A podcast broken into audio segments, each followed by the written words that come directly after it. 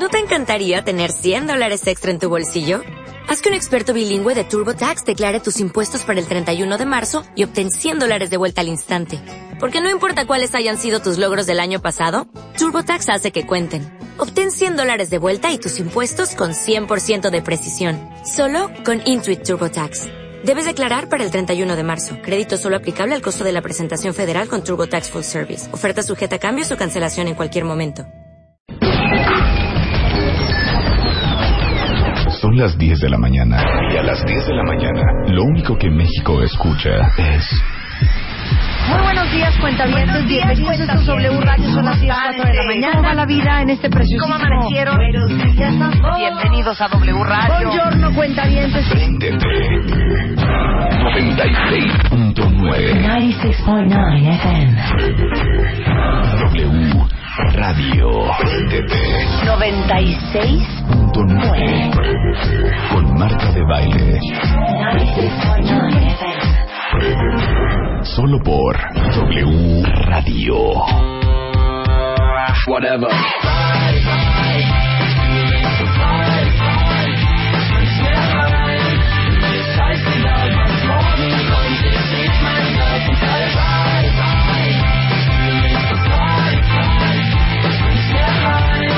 De One Direction, Luz, ¿no quieres poner? Una No. de One Direction, una de... de... También tenemos aquí unas de Magneto, por si también... ¿Qué, qué es esto que pusiste al aire? muy, muy adulto para Luz. No, es muy esto... joven. Sí, cierto, es muy joven. No, pero esto no está nada mal, ¿eh? A ver. A ver. ¿Qué es, Luz? Ven. Lusa. Lusa Pio Quinta. Se llama Whatever y es de un cantante que se llama CRO. Oh, oh. Evo. Whatever. ¡Feliz día de la radio! ¡Cuenta bien! CRO o Pro. Oigan, a que no sabían que hoy es el Día Internacional de la Radio. Hoy 13 de febrero. Mundial, mundial, día Estamos, de- ¿qué mundial. dije yo? Ay, internacional, mundial, universal, es lo mismo. Es lo mismo. Hoy es el Día Mundial de la Radio. Obviamente aquí en Televisa Radio estamos celebrando. Queremos compartirlo. Sí, toma tantita agua porque esta es una parte importante, ¿eh? Porque es el Día Mundial. Ay, se me fue chueco. No es cualquier cosa. Y bueno, queremos compartirlo con todos ustedes. Ya porque ustedes hacen radio con nosotros todos los días. Y porque nos escuchan, porque participan. Ahora sí que, porque somos parte de su día a día. Somos parte de su No día a podemos día. no incluirlos. Déjenme decirles que la UNESCO hace este homenaje de la radio por su capacidad para dar acceso a la información, promover la libertad de expresión y fomentar el respeto mutuo. Y de entre todas las tecnologías de la comunicación, déjenme decirles que la radio sigue siendo la única que llega al 95% de la población mundial. Así es que gracias a todos ustedes que nos escuchan, Que la radio hoy clientes, está oye. más viva oigan. que nunca. Aparte les digo una cosa, es que sabes que no me puedo concentrar con One Direction de fondo. Ponle nada. Ponle nada. Hasta se me fue chueca la saliva.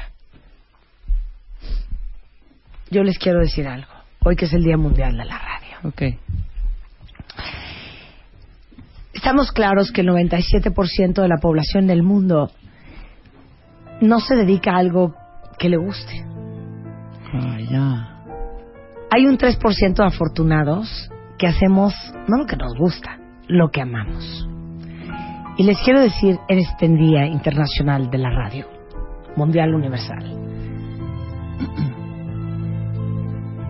que yo haría radio para ustedes, aunque no me pagaran. Ok, perfecto. Nacho.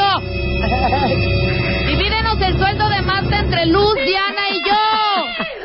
Les Perfectísimo. digo una cosa, es un placer hacer radio para ustedes. Aparte les voy a decir una cosa, la radio, a diferencia de cualquier otro medio, es un medio mágico, porque no, no nos ven ustedes las caras que hacemos, los ademanes, no, no, no, no entra el sentido de la vista. No, por eso Entonces, deja volar la imaginación. Exactamente. Entonces, ¿No? por eso es precioso que ustedes sigan creyendo que yo soy güera, Que mides 80, 1.95. y que tengo un 90, 60, 90, cuando todo eso no es verdad. Ajá.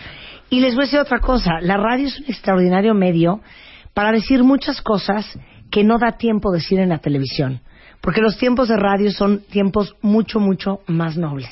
Entonces, qué alegría hoy estar celebrando aquí en, eh, bueno, aquí en W Radio y, Y en todas las emisoras de Grupo Prisa, que llevamos entretenimiento, análisis, deporte, música en 12 países a los dos lados del Atlántico, con casi 28 millones de oyentes, Grupo Prisa, en el mundo. Y hoy estamos celebrando tanto los que trabajamos en la radio como que como todos aquellos que escuchan la radio, o sea, todos ustedes que están escuchando en este momento. Y desde la primera emisión de radio hace más de 100 años, la radio es que la verdad ha demostrado ser un eje central de toda nuestra sociedad, siendo capaz de informar, propagar, entretener, movilizar. Y ese número está impresionante. Ajá. Que la radio sigue llegando al 95% de la población mundial. Wow. Entonces hoy celebramos haciendo radio el Día Internacional, Mundial, Universal. Internacional. Este 13 de febrero es el Día Mundial de la Radio. Y todas las emisoras de Prisa Radio se unen a la celebración. Más de 100 años de historia, libertad de expresión y entendimiento cultural. Y queremos que tú te unas a esta fiesta mundial. Cuéntanos la mejor historia que tengas con la radio en Twitter, arroba W Radio México, con el hashtag Mi Radio. Gracias a todos ustedes, porque cada día hacen la radio con sus historias. 13 de febrero, Día Mundial de la Radio. Mi Radio. W Radio. Prisa Radio.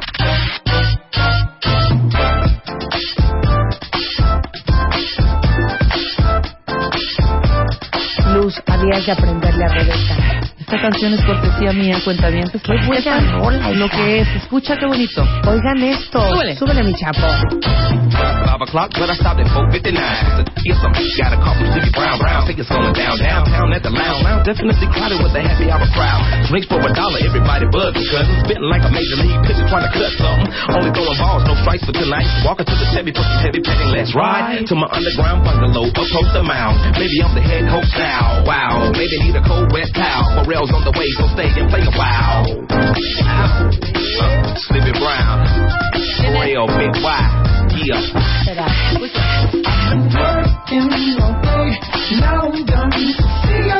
Que vean cuentavientes que yo sí la traigo, ¿eh? Hermosa.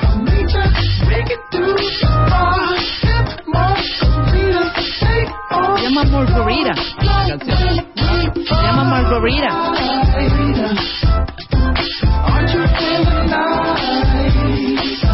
¿A quién es Preciosa. Escucha, tiene todo el, el rollo? el rollo. ¡Súbele!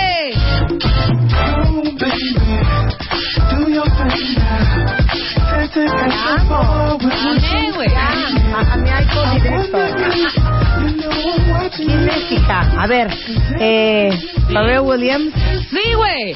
Pero es hay, hay un eh, hay, hay un grupo, hay un tipo que se llama Mr. Brown Ajá, que hizo esta rola.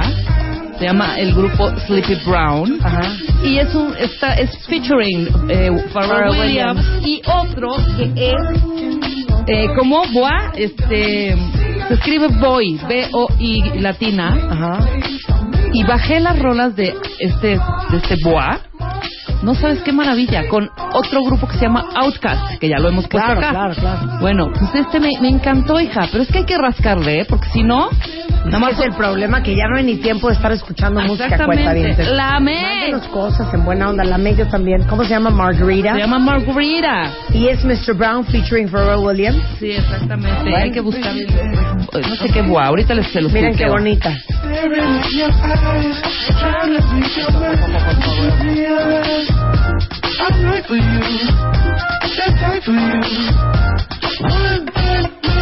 bonita. Oigan, déjenme decirles algo. ¿Se acuerdan que hace tres semanas vino Roberto de Baile e hicimos eh, un simulacro de entrevista con eh, cuatro cuentavientes invitados? Uno quería poner una empresa, otra quería trabajar en, en una editorial, la otra quería trabajar en, eh, en una televisora, la otra quería trabajar en una agencia de relaciones públicas, digo, perdón, de publicidad. Y prometimos hace tres semanas que íbamos a traer gente para que los entrevistara. Y eso va a suceder el día de hoy. Regresan tus cuentavientes y les trajimos a alguien de una agencia de publicidad. De hecho, no es cualquier agencia de publicidad. No. Déjenme decirles que va a venir a entrevistar Moy Chiver, que es presidente de producción de Alasraki Entertainment. Y después eh, a Georgina Álvarez, estudiante en comunicación y periodismo, eh, le gustaría tra- trabajar en una revista. Entonces yo voy a traer a Blanca Gómez Morera, ¿Cómo que no? es ex editora de Grupo Editorial Expansión de todas las revistas femeninas. Más. Y ahora es directora de The Media Marketing Knowledge Group, que es la compañía que tiene Bebemundo y otras alegrías. Entonces, Blanca eh, Juana Gómez va a venir a entrevistar a esta chava. Yo voy a entrevistar a Marco Padilla, que quiere poner su compañía. Ah, emprendedor, emprendedor, muchacho. Exactamente. Y este y bueno, eso va a suceder el día de hoy para que escuchen realmente verdaderas entrevistas al aire y creo que así todos vamos a aprender a lo mejor lo poco mucho preparados que estamos para empezar a salir a buscar trabajo. Oye, estaba yo ayer navegando por la red, por el Twitter, ¿Cómo. En la carre- supercarretera de la información. en la supercarretera de, claro, en la supercarretera de la información, Ajá. hija, y sale un comunicado. Ajá. Estoy- yo no, no, no O sea, podía yo, no, la yo, no- yo tampoco. No y yo podía. hasta dije, ¿es broma? No, no es broma. Dice, al entrar en vigor la nueva ley del registro civil para el estado de Sonora, quedó prohibido registrar a los menores con nombres denigrantes, denigrantes o peyorativos. Lo que yo digo es, ¿quién dice esto es denigrante y es, pe- es peyorativo? O sea, yo no puedo registrar Es a mi hijo. denigrante, te voy a decir lo que sí es denigrante. Una Ajá. pregunta, yo no puedo registrar a mi hijo que se llame Fuck You González Ramírez. Sí, perdón, vamos a decir ¿No una. No. O culo, por ejemplo. ¿No? Ok. No puedo. Pero pusieron aquí una lista. Ajá. Que a mí se me hace más denigrante poner una lista de alguien que ya se llama así. A ver. ¿Estás de acuerdo? A ver. Mira, empieza a leer. Es que también. Yo- yo- yo me lo leo. pusiste- Yo lo leo, yo lo leo. Nada más quiero esto- estos dos que están acá. Por ejemplo, a mí Procopio no se me hace tan. No se me hace peyorativo. ¿No? Ni patrocinio. Oye, hay un exgobernador de Chiapas. De Chiapas, dos, de hecho. Ajá. Patrocinios. Peyorativo es pa- patrocinio. Es- Oye, imagínate. esperen. Perdone que te patrocinen algo es bien bonito. Pero más bien tiene que ver con que ese tipo de nombres provoca burlas. Sí, para que no eh, estés haciendo. molestas- Ay, proco, molest- sí. proco, proco, tu procoltivo. Ah, pro- ¿Sí provocan burlas. Sí. O sea, Entonces nada más una pregunta. ¿Ahí está Espiridión o esa no la pusieron? Sí, sí está Espiridión. Pero te quiero leer los A ver. nombres que Mira, fueron va. capaces. A ver. Te los voy a decir por la orden alfabético. Aceituna, Aceituno. aceituno. Aguinaldo, que también, o sea, me, me pe- me permites, ¿no? All Power. Satman. Burger King.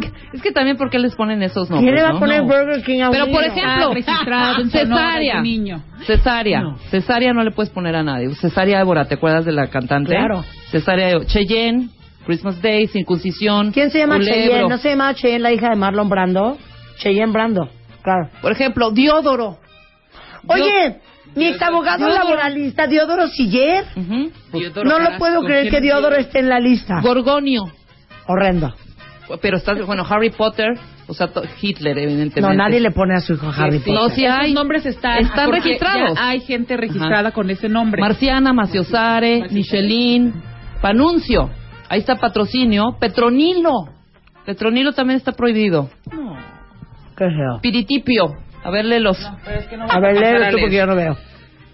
Cacerolo, calzón, caracola, caralampio, Caralampio. culebro, email, email González. ¿No está No. divino? ¿No está Es divino? el mejor nombre. Email. O email. Espérate, O email. Yo nada más quisiera conocer a la mamá y al papá que registraron a su hijo con el nombre de Escroto. Ujú. Escroto Rodríguez. No. Imagínate. No. Facebook. Alguien se atrevió a ponerle a su hijo Facebook. No, Sí, hay pero una niñita, lista- es la niñita. Fulanito. Oye, eso está divini- divinito, Hermione, ¿eh? Eso, Urraca. espérate. Eso está divinito. ¿Cuál? Oye, ¿y por qué no le hablas a fulanito González? Está increíble. Aparte, no se te olvidaría su nombre nunca. A ver, ¿quién? Llámate a este fulanito. Oye, háblale a fulanito. ¿A quién? A fulanito. A fulanito. ¿A quién? Pues a fulanito, güey. Fulanito Rodríguez García. Jiménez. Hermione, Urraca, Iluminada, Indio, James Bond, Lady D. Panuncio, ese ya lo habías dicho. Maciosare. Pocahontas, Pomponio, ¿por qué no? Rambo, Robocop, Rocky, Rolling Stone, Sobeida, Sol de Sonora, Ajá. Sonora Querida, Teleforo, Telésforo, Telésforo. Terminator, Ajá. Tránsito, Tremebundo. Tremebundo es lo máximo. Ay, háblale a Tremebundo Twitter. Fernández. Berulo, Virgen, Yahoo y Zona Rosa. Me parece, me Nomás parece una pregunta. A ver. absurdo. ¿eh? Yo quiero entender una cosa. ¿Qué? Esta es una lista de nombres prohibidos solamente en Sonora. Exactamente, el Ok. estado de Quieren Sonora. promover Va- básicamente, si usted le quiere poner a su hijo Terminator Rodríguez, bueno, Bye. en el DF. Pero en Sonora no.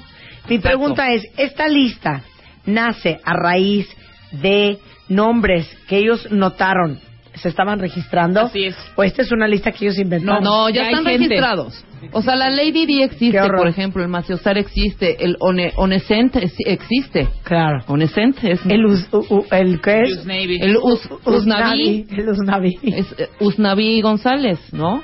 Qué horror. Pero me parece que está como, ¿qué? ¿Qué? ¿Qué? Si yo le quiero poner a mi hijo así, ¿por qué no? ¿Qué? Espérate, y entonces cuando el chavito a los Hay 22 peores. años te diga, mamá, ¿por qué me pusiste escroto? Bueno, entonces empecemos. pero no. entonces No, es- no. es- estoy de acuerdo en esas, pero hay otras que no. O sea, estoy, Sí. también no seas exagerada. O sea, pero por ejemplo, entonces empecemos a mover ¿qué apellidos, güey.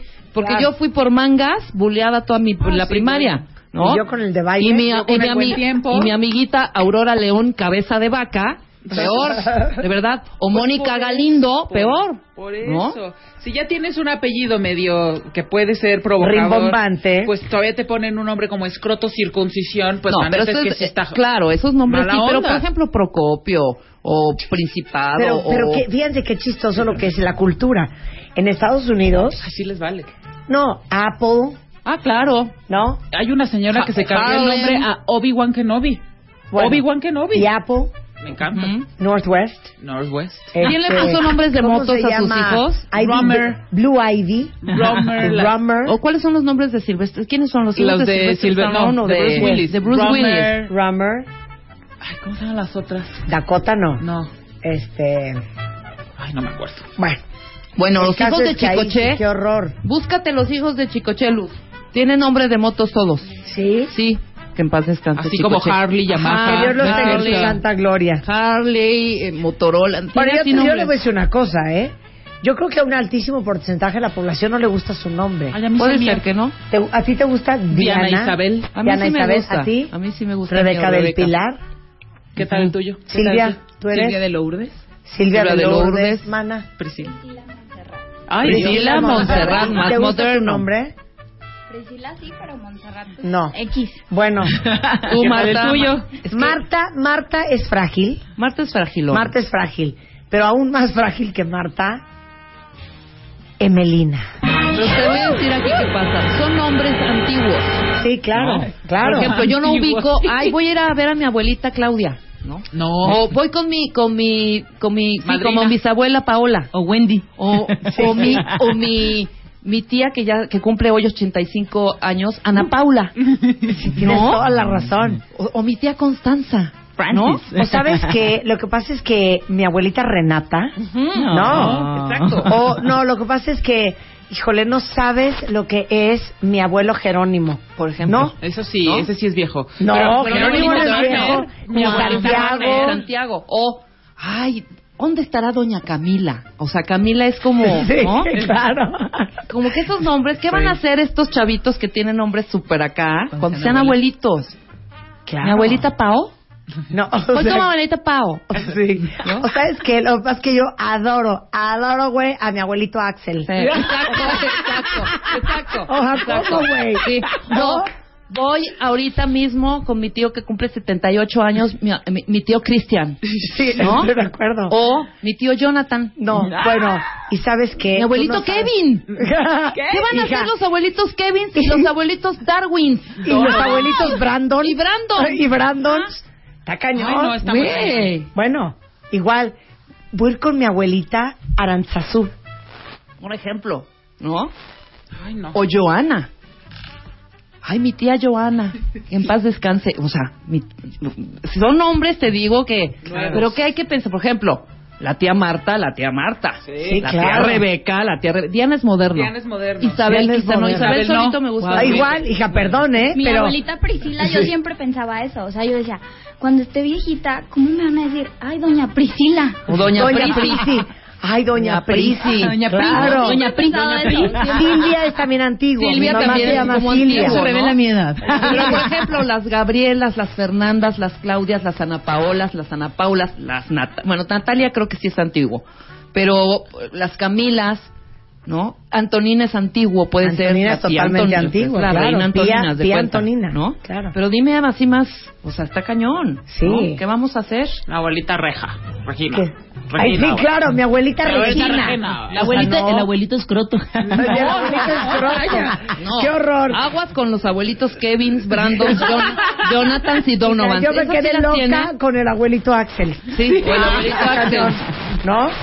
Estamos- Estamos de acuerdo. La doctora Silvia Orozco es in the house. Ella es especialista en la dieta de la zona, presidente de The Zone Diet en México. Y vamos a hablar de qué?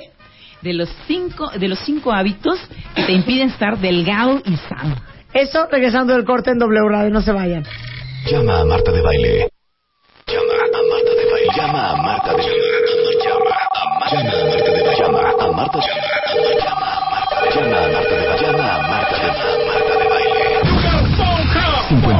5166-8900. Llama a Marta de Baile. Y 01800-718-1414. Llama a Marta de Baile. Llama a Marta de Baile. Marta de Baile en W. Estamos de vuelta. Vuelta, vuelta. Baile. Vuelta. Marta de Baile. En W. Escucha. Oigan, no saben lo que acabo de vivir en este momento. Es una cosa muy fuerte. La doctora Silvia Orozco, ella es presidente de The Zone Diet en México, me acaba de poner un chaleco que tiene 10 kilos de grasa. Exacto. Estoy en shock. Ahorita le estoy toda la foto.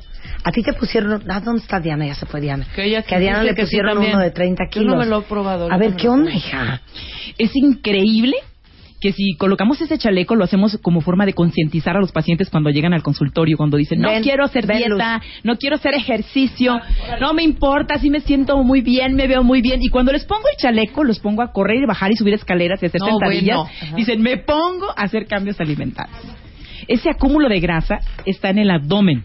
Y es impresionante porque va afectando tu columna, va afectando tus articulaciones, tus A ver, 10 kilos rodillas. de grasa, hija, ¿cómo se siente? Esos son 10 kilos de grasa. A ver, yo ¿Qué, tal? A ver, pónselo a Rebeca. No saben el chaleco, hija. Está impresionante y se ve la grasa en esa, en esa región. Entonces, si tú estás acumulando, es fácil. 10 kilos, la población en México los tiene porque los tiene, si no es que mucho más. Somos el, el país más obeso del mundo. Hija, ¿qué tal, Rebeca? Bueno, ahora corre, corre de aquí a la puerta. sí, corre de aquí a la puerta, corre, 10 corre, kilos corre, con los 10. encima. Vamos, vamos, vamos. Es un impacto tremendo para tus articulaciones, tus rodillas, tu columna, tu cuello, tu espalda. Impresionante. Pero no lo tenemos consciente. No. Lo que pesan esos 10 kilos de grasa que traemos encima. Sí, si te lo pones ahorita, pues es de, es de un momento para otro ponerte los 10 kilos, pero te vas acostumbrando porque es poco a poco, poco a poco. Entonces te vas, te vas acostumbrando y dices, bueno, no son tantos, ¿verdad? La gente me quiere así, yo me veo muy bien al espejo. Tengo pacientes que hasta el momento que usan el chaleco y los pongo a brincar, correr, hacer, me dicen, doctora, le juro que jamás pensé que se sintiera uno tan mal. Échale 10 más, si tienes 10 kilos, más otros 10, o si tienes 20, otros 10, es impactante lo que puede suceder en tu organismo con esos 10 kilos de más. Mecánicamente, per se, es extraordinariamente difícil andar. Yo no sé cómo muchísima gente se sube al camión, hace ejercicio, hace el amor. Bueno, Dije, No hacer sé. el amor con esos 10 kilos de grasa Bueno. encima. Pero les digo una cosa. abajo. ¿Sabes Sí. que Silvia? Mucha gente que ha venido aquí a hablar de, de su pérdida de peso, eso es algo que siempre dicen. El- me acuerdo el último chavo que vino que había bajado como 30 kilos, que dijo, es que ya no podía jugar con mis hijos. Porque me agotaba. O sea, me decía mi hijo, papá, te hincas a jugar cochitos conmigo y me Así quería de, matar. "Ugh". Fíjate qué triste, ¿no? Te vas perdiendo de las cosas simples, pero más importantes de tu vida. Ahora, pregunta, ¿cómo podemos saber ahorita? Ahorita hablamos de los, de los cinco hábitos que nos están bloqueando a ser una persona sana y delgada. Pero, ¿cómo puedes sacar cuántos kilos de grasa tienes? Muy fácil. Hay una regla para los varones y para las mujeres. Es algo muy sencillo. Si la mujer mide su estatura es lo más importante. Si mide 1,57, por ejemplo, lo que pase del metro, si mide 1,57, o sea, son 7 centímetros, lo que tenemos que hacer es disminuir 7 centímetros de su peso y ese es el peso ideal. Por ejemplo, si mides 1,57, tu peso ideal son 50 kilos. A ver, yo 1.75, mi peso ideal Eh, son 68. 68. ¡Eh! No, hija, pues 68 entonces yo estoy en un hoyo. Porque yo mido 1,53. Ajá, entonces son 46 kilos lo que tienes que pesar. Sí, pero no. Por, no, eso es, Es- mucho. pero espérame, pero espérame. 46 kilos, pero 10 de esos kilos, 10 de esos kilos son grasa y lo demás son masa muscular. Exactamente. La distribución del peso es muy importante. Por ejemplo, tú puedes tener una mujer que mide unos 57 y pesa 50 kilos, pero tiene eh, 40 de grasa y 10 de músculo. O sea, Claro. eso es un envejecimiento prematuro. Sin embargo, una culturista va a tener 7 de grasa y 43 de músculo. Es muy, muy diferente. O sea, también tiene que ver la composición la distribución de ese peso. ¿No? ¿No? nos asustemos porque muchísima gente se asusta. Ay, no ese peso no, jamás me voy a ver cadavérica. No, no, no, no. Del peso que te corresponde hay que dividir nada más en el hombre y mujer 10 kilos de grasa y el resto de masa muscular, órganos y huesos. Pero ¿qué hay del varón? El varón tiene otra regla muy sencilla. El varón, por ejemplo, si mide 1,88, su peso ideal son 88 kilos. Si mide 1,70, su peso ideal son 70 kilos. Si mide 1,60, su peso ideal son 60 kilos. La regla es diferente. Entonces, ahí tú ya le vas calculando. Si sabes cuánto mides, si eres mujer, nada más réstale lo que pasas del metro. Sí, el chiste es entender qué composición corporal tienes. Exactamente, porque... Porque puedes estar hecho un palo Ajá. o pesar los 50 kilos que tienes que pesar, nada más que un grasa. altísimo porcentaje de grasa. y bien lonjudo. En esa distribución existen, el 100% de la población se divide en dos. El- hay un porcentaje que es el 75% de la población son la gente que tiene mayor respuesta a la comida y engorda fácilmente con las harinas, con los cereales, con los granos. Pero hay un 25% por la po- la población que son muy flacos, muy, muy flaquitos, pero son suertudos dragones, comen muchísimo y nunca engordan. Y esa gente cuando la ves que va avanzando la edad, se hace viejita, pierde muchísimo músculo y es el clásico paciente que es el, eh, se para y parece una lombriz anudada porque se le acabaron las pompis, se le acabó el Claro. pecho, pero tiene la pancita ahí y sabes que esa persona se enfermará tarde que temprano de las mismas enfermedades que el paciente gordito. Y es, es increíble. Si nada más tú puedes decir, bueno, yo soy muy delgado, tengo el mismo peso, pero vas perdiendo masa muscular conforme avanza la edad, vas perdiendo tus órganos, tus órganos se hacen más pequeños y la grasa clásica es en la barriga. Esos flaquitos que tienen la llantita que no les baja con nada y que con el paso del tiempo esa grasa se va acumulando en el abdomen y vemos que es un alto riesgo al cáncer, a la diabetes y a la enfermedad cardiovascular. Dios de mi vida. A ver, bueno, cinco cosas que estamos haciendo que no están permitiendo que estemos sanos y delgados. Punto número uno. Número uno. Silvia. Empezamos con la inflamación celular. Lo primero, el primer hábito que debemos de incluir y que no lo incluimos en nuestro plan de recuperación de figura y de salud es medir la inflamación celular. Si nosotros medimos la inflamación, vamos a llegar a la causa original de la obesidad y a la causa original del envejecimiento prematuro. Cualquier enfermedad, incluyendo la diabetes, el cáncer, la presión alta, la enfermedad del corazón, la depresión y el mismo envejecimiento, así como la obesidad, comienzan con este fenómeno celular. Las células tienen la información de lo que va a suceder en ese momento y en una etapa futura. La célula se inflama y eso es normal. La inflamación es necesaria para vivir. El problema es que los mexicanos y en el mundo en general estamos muy inflamados de la célula. Esa inflamación es silenciosa, no la mide prácticamente los exámenes laboratoriales que tenemos tradicionalmente en nuestro país, aunque México ya incluyó un examen de inflamación celular. Pueden pasar 10, 15, 20 años y tú no sabes que esa inflamación está ahí. Pero esa inflamación tarde que temprana, que es producida por tu mal estilo de vida, el no dormir ocho horas, el alimentarte con alimentos chatarra, el no comer, el pelearte con el marido, estresarte mucho, ejercitarte demasiado, trabajar demasiado y no descansar, brincarte las comidas, todo eso va provocando una respuesta inflamatoria, aparte de no tener nutrientes antiinflamatorios. Esa célula inflamada va a meter una llave a la grasa, imagínate esa grasa que está aquí, y no la va a dejar salir, porque la inflamación celular produce un fenómeno que se llama resistencia a la insulina o trampa de la grasa. ¿No has visto esa clásica gente que tiene muchos kilos de más y que se siente cansada? Sí. Que no tiene energía, que va a trabajar y le cuesta muchísimo trabajo, que está queriendo levantarse, híjole, es como un triunfo para esa gente. ¿Cómo es posible que tantos depósitos de grasa, tantos kilos, imagínate, un kilo de grasa te da 9.900 calorías de energía?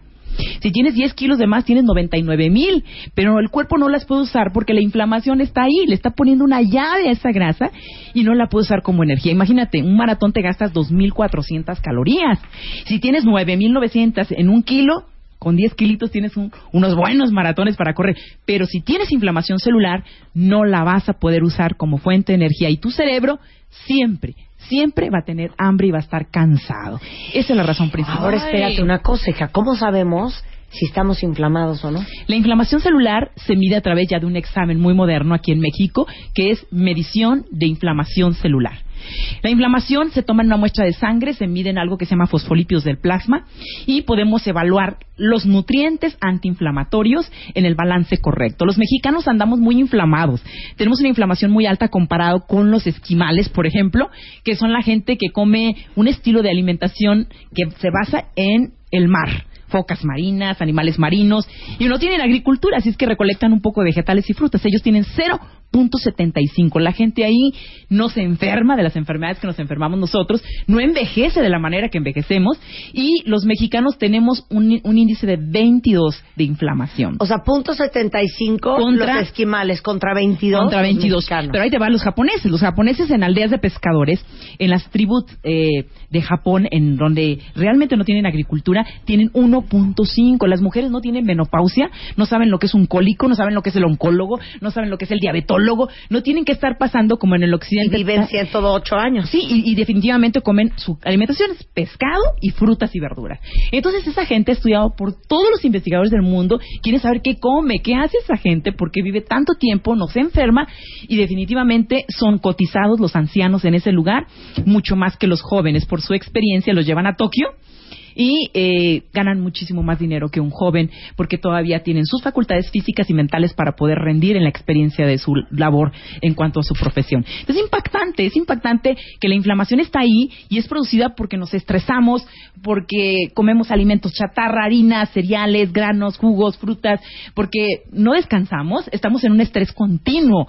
La gente vive estresada. Entonces la inflamación está en el delgado y está en el obeso. No necesariamente tienes que ser una persona con sobrepeso, pero el paciente con sobrepeso tiene más inflamación. Ok, pero fíjense bien, vamos a hacer una cosa. Dame el cuadro de síntomas de una persona con inflamación celular y vamos ir Rebeca y yo palomeando Claro que sí. junto con todos ustedes. Cuéntame, Florencio, te me vas palomeando. Ahí. El problema es que la inflamación celular es silenciosa por décadas. Eh, ese es el gran fenómeno. Hay gente que no siente nada y está bien inflamada, tiene 15 o 20 o 30. Pero cuando ya empieza a dar síntomas, ojo, el primer síntoma es la cintura. Mídase dónde está la cintura, donde una vez estuvo la cintura, puede medirse, y si tiene más de 90 centímetros, la inflamación celular está ahí y va a provocar envejecimiento y va a activar tarde que temprano no nada más los genes de obesidad, sino de diabetes, cáncer u otras enfermedades. El segundo parámetro, no importa cuánto pese, si su cintura es 90 centímetros, estamos en problemas. Caída de cabello exagerada Ahí no caída de cabello exagerada. Otro, otro nivel, fatiga crónica, también. Check. Sí. Problemas intestinales crónicos. Check. Falta de deseo sexual. No. eh, problemas con la memoria, problemas con la concentración, Check. sensaciones de melancolía, de tristeza, Check. Check. Check. sensaciones de bajo deseo sexual, los hombres problemas en la dirección, las mujeres problemas Florencio dice check. alteraciones del sueño, La gente empieza con check. problemas de, pues, insomnio, sueño muy ligero, muy poco propósito de ganas de tener de empezar un día, falta de creatividad en la vida y llega el momento que esa grasita empieza a aumentar. Esos son algunos de los síntomas de la inflamación celular. No, bueno, pues ya, ya check todo. Entonces, número uno, hábito pésimo que no nos está permitiendo estar sanos y delgados es la inflamación celular. Ahorita les vamos a decir cómo se van a poner en cintura. Hábito dos. El hábito 2 es no suplir los nutrientes necesarios para la célula para bajar esa inflamación. A veces queremos irnos rápido a la dieta, a correr, a hacer ejercicio. Bueno, momento. El primer paso es, ya medimos de inflamación, ahora vamos a dar nutrientes antiinflamatorios. Increíblemente, esa grasa que daban las abuelas, esa grasa que se escondían los niños abajo de la mesa, el aceite de bacalao, no sé si a ustedes les tocó. Como la emulsión de La Scott, emulsión de. Scott, que sabe, sabe asquerosa Sí. y que actualmente le han puesto algunos sabores, pero definitivamente no es la mejor opción para bajar la inflamación actualmente porque está contaminada. Nuestros mares están contaminados, hay mercurio, hay dioxinas. Eh, esa grasa omega 3 del pescado tiene el milagro tan increíble y me gustaría hacer un programa más adelante de eso para presentarte lo que estamos haciendo con mega dosis de grasa omega 3 en eh, traumatismos cranocefálicos, parálisis cerebral, estados de coma, esclerosis múltiple, porque el doctor Shears ahorita está incursionando en las dosis altas de esta grasa de pescado para curar estas enfermedades y está teniendo un éxito impresionante. Pero esa grasa, aunque no tengamos enfermedad, el cuerpo no la produce y es como la gasolina. Si no colocamos ahí en el tanque de nuestro cuerpo esa grasa, nuestro cuerpo simplemente va a inflamarse y esa grasa reduce la inflamación. Esas grasas se llaman grasas EPA y DHA y tienen su función de reducir la inflamación y evitar que envejezcamos, que enfermemos y que engordemos. O sea, los pescados de agua fría, el aguacate, el, el aceite consumir de el consumir esa grasa directamente a través de, del pescado la Organización Mundial de la Salud dice que solamente tres veces a la semana no más mucha gente oye que la grasa de pescado es buena y entonces se agarra comiendo pescado todos los días todos los días pero la Organización Mundial de la Salud dice que tenemos riesgo porque no existe un pescado en el mundo que no esté contaminado con mercurio y con petróleo ahora hay que ir no a la emulsión antigua que daban las abuelas porque está contaminado, pero que realmente ahora existen suplementos de aceite de pescado que son purificados y grado consumo humano. Bueno, los de The Zone. Exactamente. Hay que hablar de pureza y de concentración. Hay una palabra que se llama consumo humano. Usted colóquenla en su buscador, en el internet, y le va a llevar a unas, algunas páginas que le pueden ayudar a reconocer su aceite de pescado. Esta grasa es impresionantemente maravillosa, milagrosa en el organismo. Baja la inflamación y empieza a salirse esa llave que está deteniendo esa grasa y ahora sí estamos listos para el siguiente hábito. Ok, el hábito número tres. El hábito número tres. Estamos cocinando con aceites vegetales. Son cosas tan sencillas, pero que de verdad estamos como costumbre y como hábito. Cuando las abuelas cocinaban con la manteca de cerdo, yo me recuerdo a mi mamá hace 50 años que yo era niña, teníamos en la casa una olla grandísima de manteca de cerdo. Y hoy se sabe que hace 50 años no existían los niños obesos en este país. No existían. Actualmente somos el país número uno en obesidad infantil y diabetes infantil. ¿Qué hicimos? ¿Qué fue lo que hicimos? Es este hábito tremendo que para mí es la peor desgracia nutricional de la historia.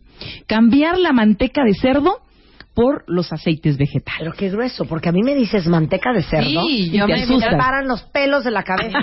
No nada más a ti, a todos los colegios de nutrición en este país, eh, exactamente pasa lo mismo. Los aceites vegetales, aceite de maíz, aceite de soya, aceite de girasol, aceite de cánola, son los aceites más inflamatorios que estimulan eh, las genes de obesidad, de diabetes, de cáncer y enfermedad cardiovascular. Es un desastre. Esta grasa es una grasa que se llama ácido linoleico, que estamos usando todos los días, que anuncian en los medios de comunicación y que definitivamente la gente que vende tiene derecho a vender, pero nosotros necesitamos también tener derecho a estar informados. La manteca de cerdo per se contiene las mismas grasas que el aguacate y que el aceite de olivo.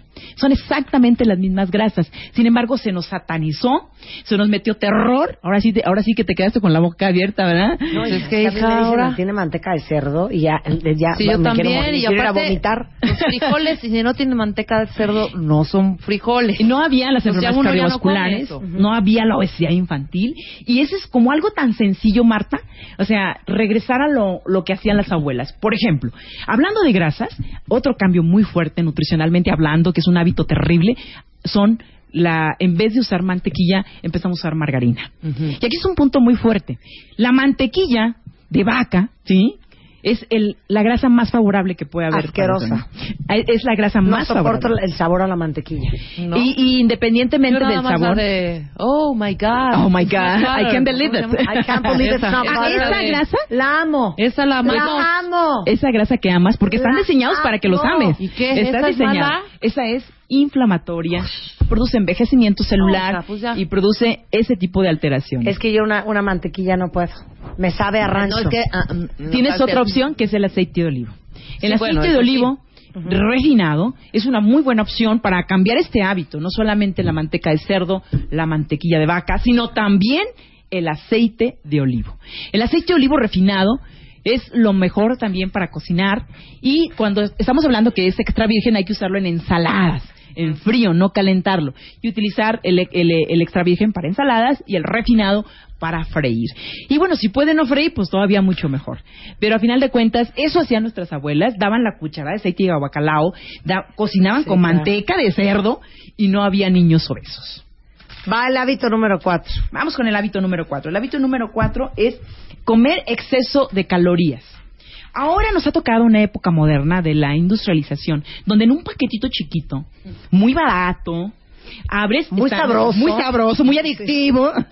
Ah, eh, si tú, por ejemplo, en la mañana tienes el hábito que no sales a desa- desayunado y te, te vas a, te vas a trabajar así, pues lo primero que vas a hacer es agarrar esos paquetitos. Y allí están azúcares. Los azúcares que contienen también grasas vegetales, porque no van a hacerlo con aceite de olivo, no lo van a hacer con mantequilla. La mantequilla te cuesta 40 pesos un pomito y la margarina te cuesta 9 pesos. Entonces el mercado, cuando viene empaquetado, va a tener químicos, eh, conservadores, edulcorantes, pero también va a tener muchas calorías. Entonces es tan fácil abrir el paquete y llevarte las calorías, pero lo increíble, lo increíble es que cuando los consumes, tu cuerpo libera una hormona que se llama insulina en exceso y esa te hace comer más. No vas a tener llenadero. Cuando comes esa pizza gigante, cuando comes esas donas, esas galletitas, esa comida chatarra, tu cerebro va a querer mucho más a la siguiente comida. Es increíble. Entonces, estamos en una época donde es muy fácil consumir muchas calorías. Tenemos a la mano todos los empaquetados. Cuando vamos a un súper, ¿qué hay? ¿Qué hay cuando vas al súper, Marta? ¿Todavía vas al súper, Marta? Sí. ¿Pero qué hay? ¿Qué tipo? ¿Qué hay cuando entras? En los primeros anaqueles. ¿Qué te encuentras en los primeros anaqueles? Ah, en mis super frutas y verduras, pero... Sí, yo también pero frutas y luego anaqueles, cereales. Pues sí, cereales. Todo lo que está empaquetado. Pastas, todo lo que está empaquetado. claro. Y en la mayor parte de supermercados en los, en los que la, la gente va, hasta el final que encontramos. Los vegetales, las Los frutas, pescados. las proteínas, los pescados. Porque es un plan estratégico de marketing cuando vas al, al- al supermercado, tener todas las calorías empaquetadas y consumir. Esa dieta de alta caloría, pues es lo que nos está matando, es lo que está produciendo un envejecimiento prematuro. Y por último, Tenemos el último hábito, que es eh, no caminar. No, y yo pondría no caminar y no respirar. Eso es algo muy barato. Nada más ocupas un par de tenis y una técnica de respiración. En clínicas francesas en Europa se ha desarrollado una técnica que es para bajar de peso, eh, que es respirar todos los días una hora. Y los pacientes comienzan a respirar, pero de una manera adecuada. El paciente se acuesta, pone su mano en el abdomen, inhala, toma aire y exhala por la boca, pero su abdomen es el que sube y baja. ¿Han visto, por ejemplo, algunos niños cuando están durmiendo en la cuna? Sí, que se les ve la pancita. Sube su pancita Pum, para arriba y para abajo. Esa es la respiración que nos hace bajar de peso increíblemente. Empiezan con una hora, después van dos horas, después tres horas. Mucha gente lo practica cuando hace meditación, cuando Claro, hace yoga, claro. cuando hace respiración, pero tú lo puedes hacer en tu casa. Todos los días, si tú te levantas temprano, colócate en un sillón o en tu cama, en un lugar a gusto, cierra tus ojos y no pienses en nada. Martita, para las mujeres es muy difícil no pensar en nada. Claro. Los hombres lo hacen porque tienen su espacio y su cajón de nada, pero nosotros es muy difícil. Si no pensemos en nada y respiremos con el abdomen suavemente y lo hagamos por lo menos durante 15 minutos. La idea es ir incrementando y la segunda parte es caminar. Caminar 30 minutos todos los días. Es lo más sencillo y yo recomiendo que sea una superficie plana que puedas platicar mientras camina, que puedas cantar mientras camina, porque si caminas y no puedes cantar o no puedes hablar, automáticamente ese ejercicio va a provocar más inflamación celular. Entonces tiene que ser un ejercicio moderado no un ejercicio muy acelerado para poder bajar la grasa corporal continuo y en una superficie plana, no hacia abajo o hacia arriba. Claro. Esto es un hábito maravilloso que no cuesta dinero y que lo podemos utilizar todos los días. Bueno, de hecho, la última vez que estuvimos hablando de Zone Diet estuvo el doctor Barry Sears. Que por cierto va va a venir otra vez. Sí, que vino desde Estados Unidos, lo tuvimos en el programa. Y él es el creador de todo este gran movimiento que se llama la dieta de la zona.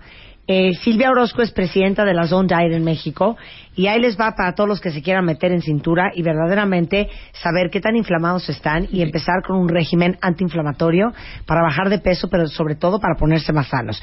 Es eh, zonediet.com.mx. Sí, y el Facebook es DRA Silvia La Zona o el Twitter es arroba DRA Silvia La Zona o el teléfono 01800 777-9662. Tenemos una atención especializada para los médicos y para los nutriólogos que se quieran certificar. Este concepto está en todo el país y bueno, hay gente que puede atenderlos y enseñarles y guiarles a una vida mucho más sana en la zona. Te queremos, Silvia, te queremos. Muchas gracias. Igualmente, el doctor Shisbister Abril, prometo traerlo a tu, a tu programa. Me parece fantástico. Claro que Un placer tenerte acá. Igualmente, gracias. Son las 10.54 de la mañana, cuenta Regresando, vamos a hacer simulacros de, simulacros de entrevistas y literal trajimos a los reclutadores de las áreas expertos en donde quieren trabajar nuestros cuentavientes que van a servir de conejillos de indias. Y este regresamos después del corte, no se vaya. Tuitea a Marta de Baile. Arroba Marta de Baile. Tuitea. Tuitea. Arroba de Baile. Tuitea. Solo por W Radio. Muy pronto. Seis mujeres se enfrentarán cara a cara y pelearán a muerte por amor. Muy pronto, seis mujeres harán uso de su creatividad, magia y encantos para robarle el corazón. Seis mujeres, un solo hombre. En la segunda temporada de The Dating Game Show con Marta de Baile. Muy pronto podrás decir, tengo un date. 11.03 de la mañana en W Radio. Así es, ¿eh? Acuérdense que hasta exactamente el día... 17.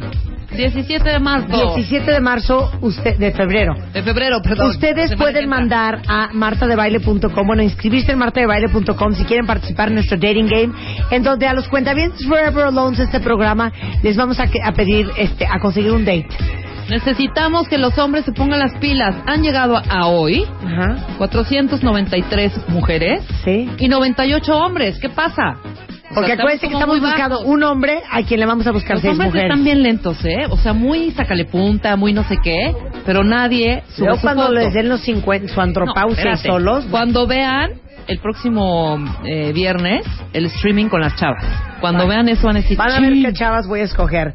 Y déjenme decirles que a los tres finalistas les vamos a regalar una caja de Smart Box a, a elegir entre aventura o momento relax. A Pero dos te de tengo, las perdón, te finalistas. tengo una muy buena noticia. ¿Qué? Ahora son si- siete experiencias. Los Ah. siete se van a llevar las siete experiencias increíble. de Smartbox. Luego a las dos finalistas, una membresía de tres grados para cada una, eh, que seis grados es eh, la página de internet para encontrar pareja. Sí, te buscan la pareja perfecta, te machean perfecto, te hacen pruebas psicológicas y te buscan al date que es perfecto para ti. Ya, Y si te da a- el casorio, ya que bueno. A la pareja ganadora que va a ir en un date, le vamos a hacer un date cortesía de Bolo Papilo, un vuelo en helicóptero y al aterrizar un picnic elegantemente montado. ¿No Elegante, increíble? elegantemente montado. Elegantemente Muy bonito. montado. Pero de verdad, conmina a los hombres de este programa. ¿Dónde están los hombres de este país? Tengo Neta. 498 mujeres. Y divine. 98 hombres. Voy a escoger a seis mujeres espectaculares y esa la voy, las voy a traer. Y por otro lado voy a escoger a un hombre divino. Pero pues cómo voy a encontrar un hombre divino en una población tan pequeña, Exacto. 98 No es hombres. nada. No es nada, Deberíamos ¿eh? estar súper al parejo. Exactamente. Bueno, Ya regresamos. Regresamos. Marta de Baile en W. Marta de Baile. Préndete.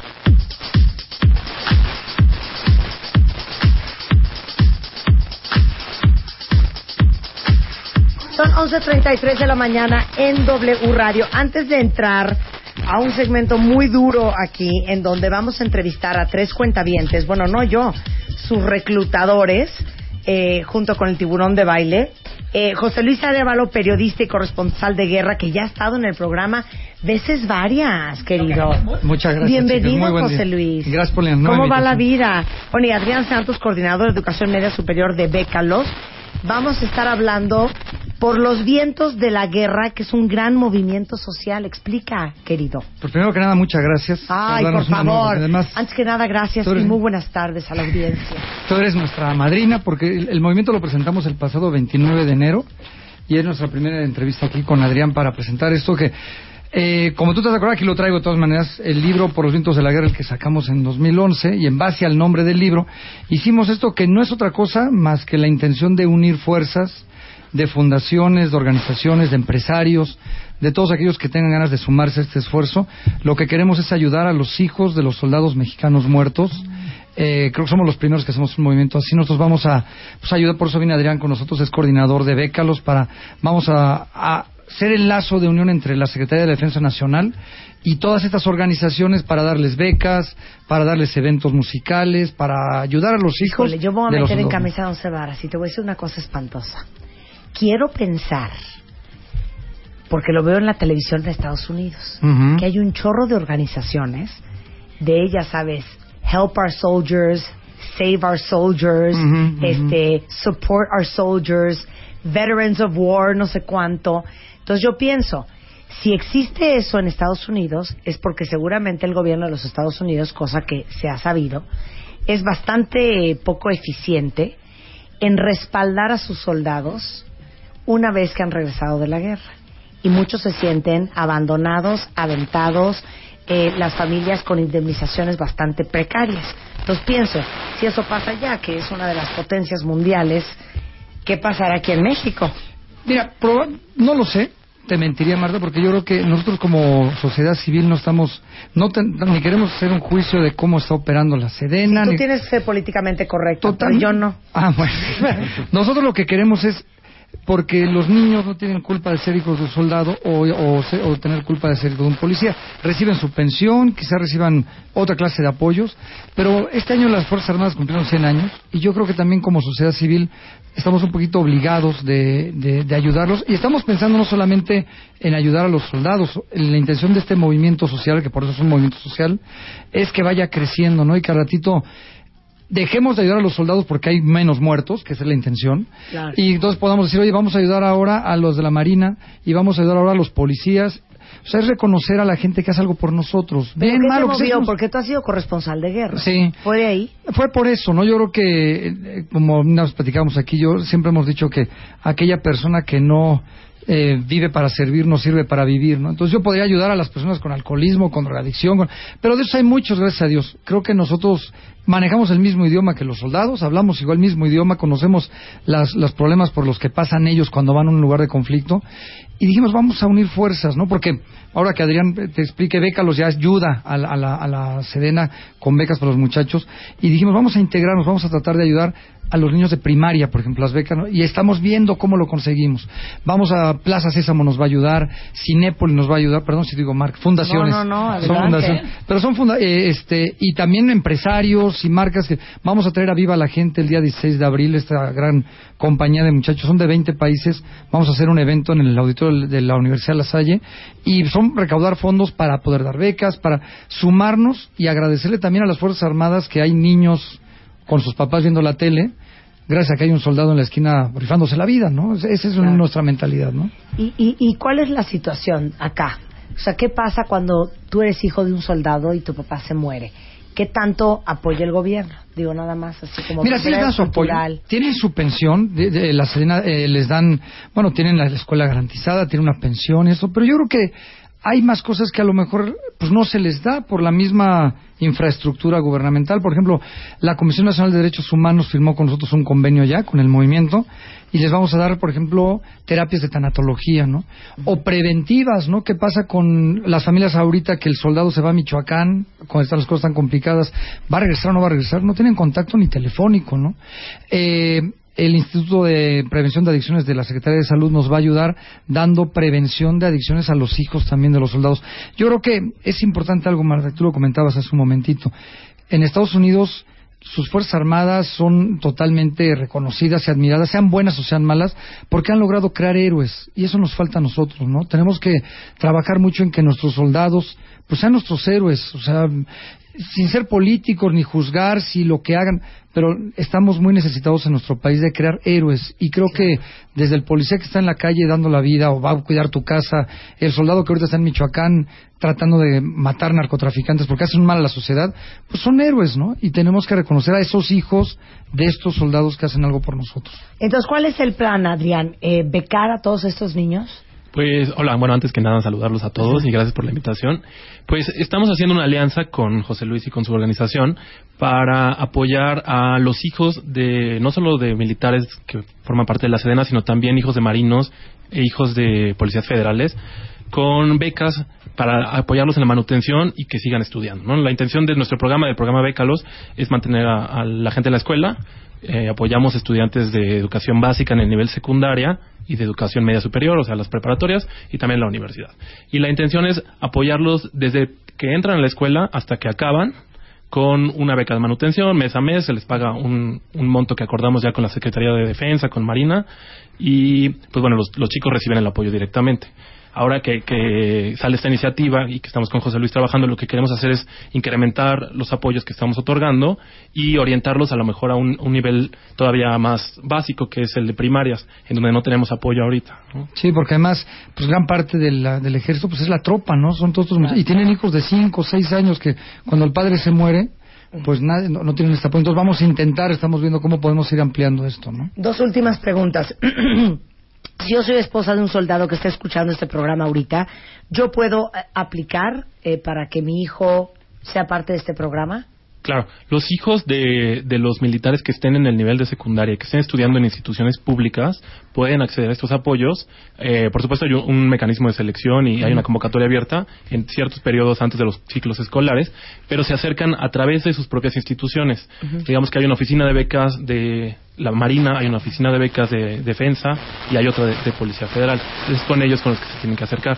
Pero sí, por supuesto que pueden acceder. Claro. Es arroba por los vientos, inspirado en el último libro de José Luis Arevalo, que es Por los vientos de la guerra. Ahora ya es un movimiento social. Pues ¿Cómo te ayudamos nosotros? la sociedad civil? Pues mira, lo que yo quisiera es, este, sí invitar a, a toda la gente que nos escucha, a todos ustedes, a, a hacer un poquito de conciencia en que, en la intención de reconocer el trabajo de las Fuerzas Armadas, que cuando ven esta manita verde, que nuestra intención es ponerla en todos lados, es una manita verde, uh -huh. eh, tratando de hacer un alto también a la violencia, porque también va en ese sentido, pues que nos apoyen si ven que hay un evento, vamos a hacer eventos masivos, vamos a, pues que sepan que tiene esta causa, ¿no? Que va en ese camino. Es arroba por los vientos, es el, el Twitter, eh, nuestro Facebook también es por los vientos. Tenemos un teléfono 56 35 41 50 y pues todo lo que nos puedan ayudar vamos a pedirle también a las redifusoras a todos los amigos de los medios que eh, nos permitan pasar este tenemos un spot chiquito ahí tenemos nuestros voceros Julio Brachos vocero del movimiento Marco Uriel Maya Mijalska entonces pues que, que, que, sepan que estamos trabajando para esto ¿no? muy bien pues ahí está toda la información en eh, arroba por, por, los, los vientos. vientos. ¿Ya tiene página de internet? www.jlanoticias.mx es mi Muy página bien. y ahí está por los vientos. Qué bonito, muchas gracias José Luis. Y este año sacaremos el segundo libro además. ¿eh? Ah, bueno, vienes, vienes, ¿no? Vienes, por supuesto. Si me voy a Siria en mayo, Ay, Dios mío. el libro. Entonces, nos vas a tener con la, el ya vendré a contarte. Bueno, nos ¿no? vienes a contar. Muchas ¿no? gracias, Adrián. Un placer gracias por tenerlos acá. Llama a Marta de Baile. Llama a Marta de Baile. Llama a Marta de Baile. Llama a Marta de Baile.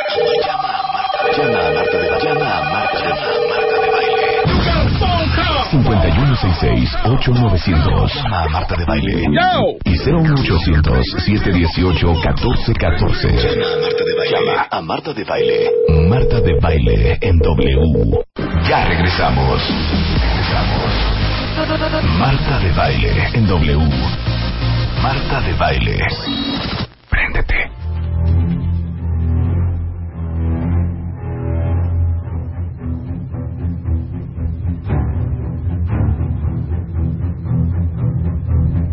Son las 11.44 de la mañana en W Radio. Y como lo prometimos, el día de hoy, como lo organizamos hace tres semanas, está con nosotros el tiburón de baile. Hicimos en aquel momento una entrevista a Georgina Álvarez, estudiante de comunicación y periodismo que le gustaría trabajar en una revista. Irma González, también comunicóloga, que le hubiera encantado, le gustaría trabajar en el área de producción de una agencia de publicidad. Y Marco Padilla, que le gustaría poner su propia empresa. Y prometimos que íbamos a conseguir a verdaderos posibles empleadores y verdaderos reclutadores. Y el día de hoy, Roberto, lo hemos. Bien, felicidades, estoy muy contento. Aquí están nuestros valientes. La dinámica es la siguiente, agradezco mucho a los que van a entrevistar y a los entrevistados nuevamente.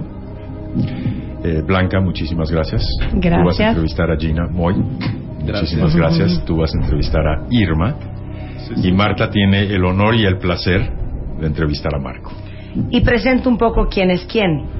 Blanca Gómez Morera es ex editora de todas las revistas femeninas de Grupo Editorial Expansión. Responsable de quién, de InStyle, de él, si me falta alguna ayúdame. Varias más. Y varias más, durante muchos años. Ahora puedo decir orgullosamente que me pertenece. Blanca Juana Gómez es directora de The Media Marketing Knowledge Group y responsable de todos los productos que se hacen en mi compañía. Y Blanca, como editora, directora editorial, es quien va a entrevistar a Georgina, estudiante en comunicación y periodismo, y que le encantaría trabajar en una revista. Buenos días, Georgina. Hola, buenos días, Marta. También presento a Marco Padilla, digo, perdón, a este, a, a Marco Padilla, a Moy Chiver. Moy Chiver, ¿le estoy diciéndolo bien? ¿O es bien. Chiver? No, es, no es francés. No, Mo- Moy Chiver es presidente de producción en Alarraqui Entertainment. Alarraqui es una de las agencias de publicidad más importantes de este país. Y Moy, que muchas gracias por venir, va a entrevistar a Irma Méndez, que es licenciada en comunicación y que le encantaría trabajar en el área de producción de Alarraqui Publicidad. Y por último está Marco Padilla, que es ingeniero y que le encantaría poner su propia empresa. Y como buen emprendedor y posible empresario, lo voy a entrevistar yo. La dinámica, Roberto. Ok. Cabe mencionar que esta dinámica no fue preparada de antemano, aunque muchos piensen que ya se les dio las preguntas a los entrevistados, absolutamente no. Entonces, totalmente en frío. El propósito es que cada uno de los entrevistadores va a tener la oportunidad de entrevistar a los presentes. Va a dar comentarios en relación con las respuestas, pueden ser dos o tres preguntas con respuestas, interrupción, comentarios, para propósitos de que tu radio escucha y tus cuentavientes aprendan un poquito la dinámica. Acto seguido de sus comentarios como entrevistados, yo haré los míos, igualmente desde mi punto de vista un poquito más objetivo. Y vamos a concluir en su momento en relación con lo siguiente. ¿Le contratarías porque sí, porque no? ¿No le contratarías por qué? ¿O fue inconclusa la entrevista con base en lo que respondieron? Es decir, no tuviste suficiente información. La pregunta fue formulada, pero si ellos no hacen su labor de convencer, quedó inconclusa y no podría tomar una decisión. Vamos a ver qué tal les va. Yo les quiero pedir a Blanca y a Moy que sean sumamente objetivos y realistas y que verdaderamente sean tan duros como serían si estuviéramos todos en una oficina y las únicas dos personas fueran tú, Irma, o tú, Blanca, y Gina, o yo y Marco. Entonces, Sí será. así será. Y tal cual pensando que los van a contratar y que realmente están buscando que a lo mejor Blanca, eh, nuestra queridísima Georgina, sea una de las editoras de nuestra compañía. Y que pienses que a lo mejor este Irma realmente te va a funcionar en producción. Correcto. Y yo igualmente te voy a ver con ojos de una posible inversionista en tu compañía. Y todo Tal eso, cual entrevisten. Tal cual El entrevista. estilo que tienen sea un poquito más intuitivo o más inquisitivo, tal cual lo hacen en la vida real. Así Entonces, hay gente que se guía por la parte de intuición, que es un elemento importante, no obstante, no es el único. Hay gente que es mucho más técnica, hay gente que es más fría. Claro. Todo esto simulando un escenario real. Ok, ¿cuál es tu estilo, Blanca? ¿Y qué estás buscando cuando entras, estás entre- entrevistando a alguien? Yo soy, creo, de las más intuitivas. Sí pregunto ciertas cosas técnicas, pero a mí le hago mucho caso al estómago, a lo que me comunica la persona, a lo que me da con sus respuestas. Con ciertas respuestas que a lo mejor no tienen que ver concretamente con algo muy técnico, me doy cuenta si esa persona es curiosa, que es básico para una revista, si le gusta aprender, qué tan apasionado puede ser o no. Entonces, eh, más bien mi estilo es platicar, hacer sentir a la gente en confianza para que suelte la sopa y ya yo haré mi juicio. ok, Moy, ¿cuál es tu estilo? Pues yo también me Así, dedico yo soy a- un perro. De hecho, no. Por lo general, el área técnica o las, las cualidades técnicas las puedes ver en el currículum. Entonces, también soy un, un tanto más intuitivo. Me gusta preguntar sobre sus pasiones, sobre sus gustos personales, sobre mm, su vida personal en particular. Pero fíjate qué interesante que ambos entrevistadores, yo voy a ser menos intuitiva y yo voy a ser mucho más técnica. Porque Marco, que es mi entrevistado, quiere poner una empresa. Entonces yo necesito saber muchas cuestiones, no solamente de visión, sino de ventaja competitiva, sino también de proyecciones financieras. Necesito entender mucho qué tan informado está y listo, qué tanto conoce el mercado para ver qué tan viable es eh, el, el éxito de su compañía. Sin embargo, con Blanca y con Moy vemos que mucho se, se basa en preguntas personales, en preguntas que tienen que ver con creatividad, con impulso, con drive. Sin embargo, a lo que ha dicho Roberto una y otra vez es que aunque te estén preguntando que por qué te divorciaste, nunca hay que perder la oportunidad en cada pregunta de venderte. Ese es el objetivo final aquí. Porque fíjate, yo, yo diría, ok, vender si un reclutador me vender. pregunta algo personal, que puede ser lo que le pregunta a lo mejor a, este, a Irma Moy, oye, ¿y estás casada? No la adelantes mucho. ¿No? No, estoy divorciada. No la adelantes Ah, demasiado. ya no digo nada, ya no digo nada. Bueno, hacemos nada, un corte no y nada, pero no la entrevistas en vivo para que todos aprendamos y sepamos qué tan preparados estamos para salir a buscar el trabajo de nuestros sueños en W Radio. Llama a Marta de Baile. Llama a Marta de Baile. Llama a Marta de Baile. Llama a Marta de Baile. Llama a Marta de Baile. Llama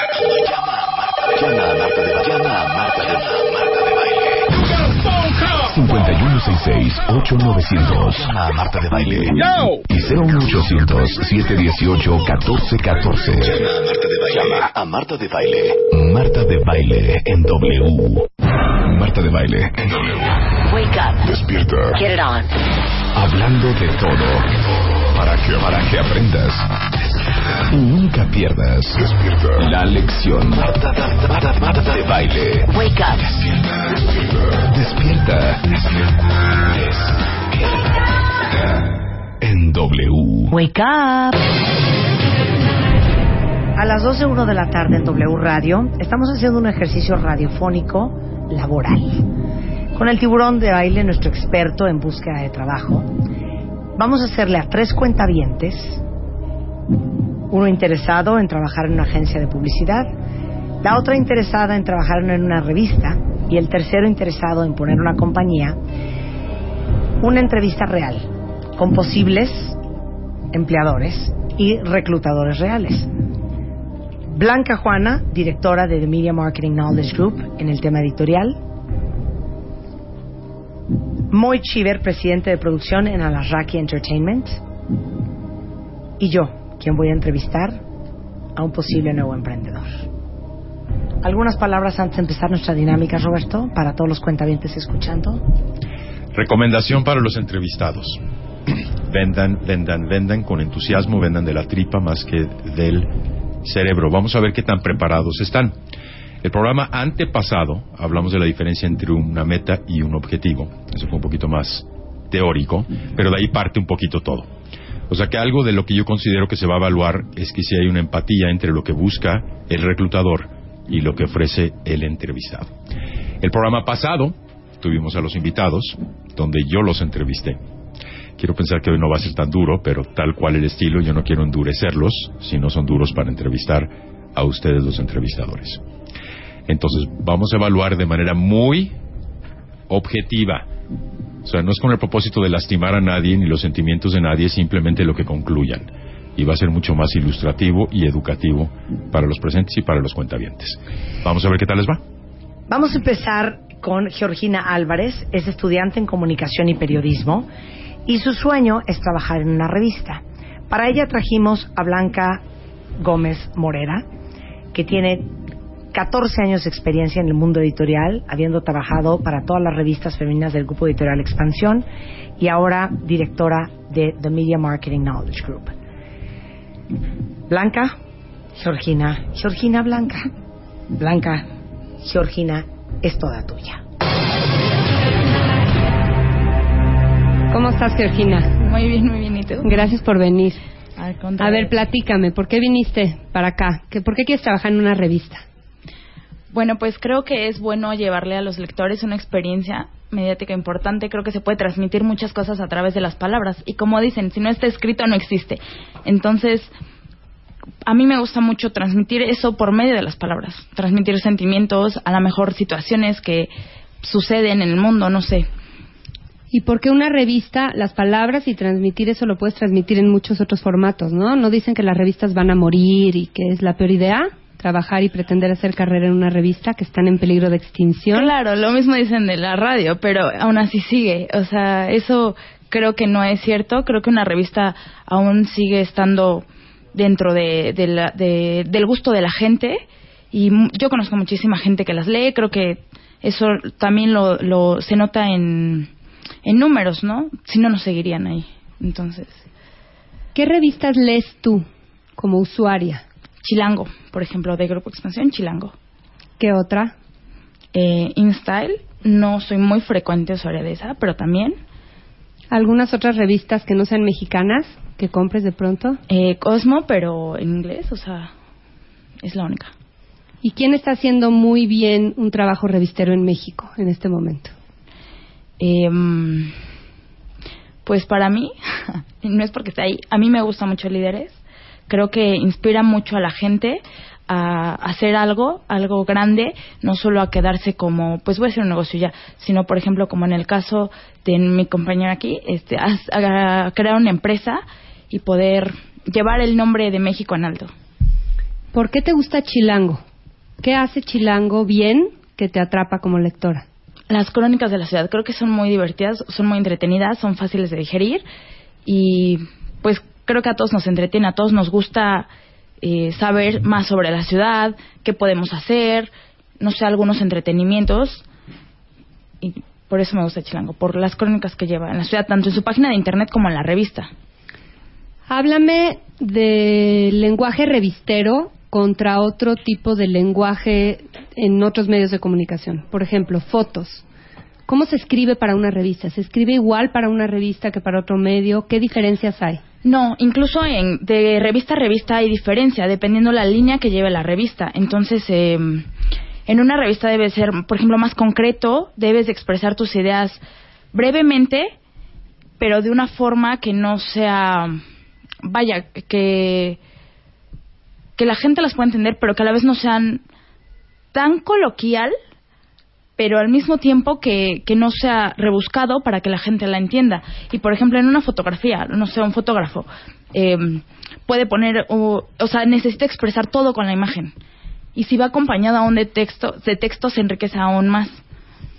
¿En qué revista te encantaría trabajar? En Chilango, definitivamente. ¿Y por qué trabajar en Media Mar- Marketing Knowledge Group? ¿Conoces las revistas de este grupo donde estamos? ¿Qué medios son? No, conozco un poco de tu trayectoria, que ahorita escribes para Singular, una revista para solteros. Bueno, llevas esa parte. Y los años que llevaste, que fueron 11, me parece, en Grupo Expansión. Y ahora en, en este grupo de revistas, que es la empresa de Marta de Baile, ¿conoces cuáles son? No, esas no las conozco, las desconozco. Ok. Eh, otra cosa, dime qué lees aparte de revistas. Libros. ¿Qué consumes de información? ¿Qué libros? ¿Qué estás leyendo ahora? Eh, uno de Tomás Borges, que habla de la CISEN, de cómo se llama eh, Diario de un agente encubierto. Ese es el que estoy leyendo actualmente. ¿Y qué artículo recuerdas que hayas leído últimamente alguna revista o qué nota que hayas Leí uno sobre Chilango que me gustó mucho, de hecho, esa fue su plataforma online, sobre los oficios que están a punto de extinguirse. Me gustó mucho, me gustan mucho las crónicas, como repito, sobre la ciudad. Entonces, esa me llamó mucho la ¿Qué atención. tan creativa eres? Eh, me considero muy creativa, tengo mucha iniciativa, me gusta mucho el equipo en trabajo. Pues, por ejemplo, eh, podría dar varias ideas, no sé, en cuanto a, a, a las revistas, por ejemplo, eh, de corte como el tipo de Chilango. Si tú tuvieras que publicar una información, ahorita te dicen que la reforma energética va a bajar el precio de la luz. ¿Qué publicarías de eso? ¿Qué ángulo le darías? ¿Cómo completarías esa información? ¿A quién entrevistarías? ¿Cómo la presentarías? Para Chilango, por ejemplo, que tanto te gusta. Bueno, ah, no sé exactamente a quién entrevistaría ahorita, o sea, el nombre no lo tengo, pero a lo mejor lo, lo enfocaría desde el punto de cómo afecta eso al bolsillo, por ejemplo, del mexicano, ¿no? Igual lo haría, eh, lo haría de un corte como muy, muy natural, como lo hace Chilango, que te lo hace hasta divertido. Y sí me iría a entrevistar a, a una persona y pues sí le daría a lo mejor no un toque tan formal, sino un poco más entretenido, divertido, que atrape a la gente. Ok, en tu currículum, que veo que estás apenas iniciando tu carrera, hay el tema de el interés de edición y el interés de ventas, o al menos has tenido algo de experiencia de ventas, ¿no? Sí, tuve experiencia en ventas. ¿Qué, qué opinas de ahí, la relación entre clientes e información en una revista, por ejemplo? Pues, eh, clientes información.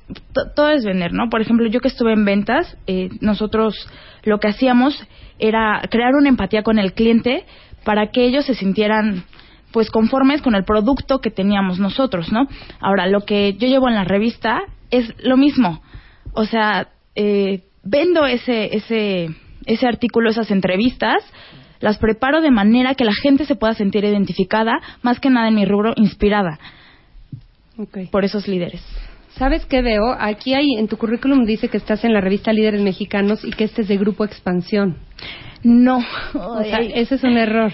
Y Sí. luego, digo, está perfecto. Claro que eh, hiciste bien tu chamba de googlearme y ver un poco quién era yo, pero también te siento un poco no tan informado, tan actualizada del medio en general. Creo Sí. que te conviene, en general, para, o sea, si estás en este interés de trabajar en revistas, empaparte más de quién hace qué y qué, qué empresa, etcétera, ¿no? De hecho, ahí me faltó corregir porque pertenece a Ferrares Comunicación. Exacto. Sí, ¿Ya sí. acabaste, Blanca? Con la Pues sí. serie de No, entrevistas. pues sí, pues con la sí. serie de Sí, entrevistas. eso fue. Blanca. ¿Contratarías a Irma para trabajar, este, perdón, a Georgina para trabajar en una revista editada por ti? Tengo que decir sí o no. Sí. O sea, no podría hacer una entrevista No. un poco más allá. No. Si vas a decir sí o no, luego el Justificas. por qué. Con base en esta entrevista nada más. Puedes agregar de que le invitarías a otra entrevista, pero tu primera impresión, suponiendo que fuera esta su primera entrevista contigo. Ok. Y con Media Marketing Knowledge Group. No. ¿Por qué?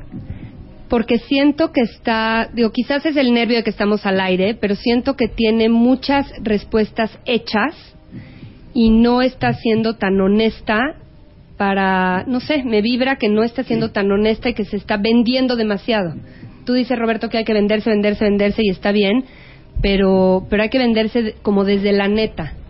Eh, lo que más me hace ruido es ese tema de como de la amplitud de información o de la variedad de, de consumo. Me fascina Chilango. Un tiempo yo tuve responsabilidad también en Chilango y coincido contigo, pero fue demasiado como monotemático hacia allá y creo que, o sea, si quieres trabajar en revistas, yo, yo si fuera tú estaría devorando revistas nacionales, internacionales, de diferentes grupos y realmente las estaría estudiando. La respuesta de por qué Chilango está muy bien no me dice lo que Chilango sí hace muy bien, que sí lo hace muy bien. Se me hace como muy general y muy hechiza, no sé. A mí me, me parece muy fuerte, si puedo dar mi opinión, que tú digas que amas las revistas y que tú leas 2.5 revistas al mes. Porque tú lees Chilango, lees a veces en Style y a veces compras Cosmopolitan. Ah, bueno, pero yo me refería del grupo de eh, Grupo Expansión, cuáles Ah, de aliados no, era no, en no, y no. Pero Bueno, no te pregunté el grupo de Sí, expansión. Incluso sí. te dije, ¿y otras extranjeras, te acuerdas? Me dijiste, Cosmo, de Bueno, repente. extranjeras es la única que Sí. No, y además, está bien pues, pero el, el tema es, o sea, mi consejo sí sería, si realmente quieres meterte a este mundo, hay que comprar compulsivamente revistas y ver todo. No puedes leer todo, pero sí ver todo, leer mucho más, ver de diferentes de diferentes temáticas, de diferentes empresas, de diferentes enfoques. Yo yo consideraría contratar a alguien como como mucho más versátil en sus gustos, sea para lo que sea.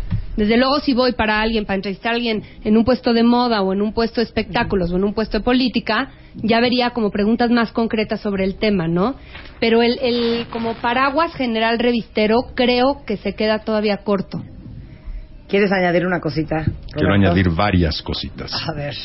En su apertura, que son los momentos más importantes si tienes hasta, hasta tres minutos para vender.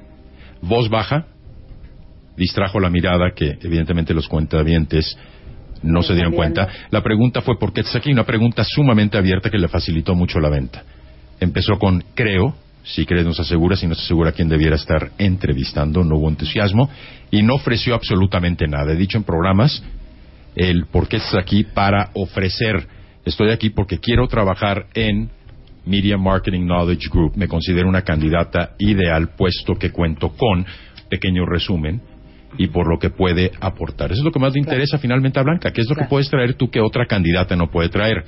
Cuando le preguntó de revistas y que estaban en extinción nuevamente, creo, varias veces, y no dijo el por qué habría que conservar el medio y por qué ella es importante.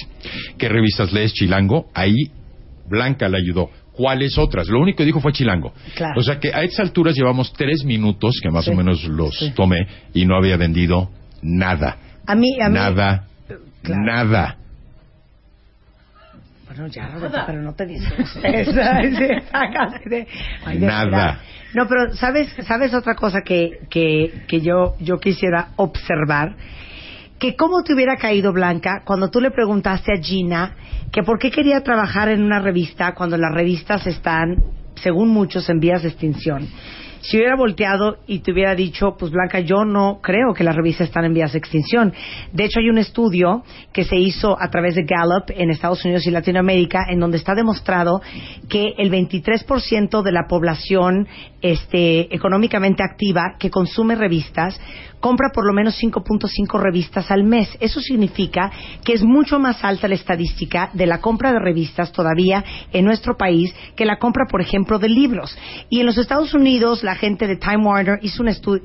Hubieras Sí, ya dicho, ese dato te "Ah, deja Esta vieja estúpido". sabe de qué está hablando. Le dejo mi puesto, claro. O sea, No, pero eso es muy importante saberte de verdad informada y armada y que así te vendas. Pero aún así, pon tú que no trae ese dato duro tan fresco.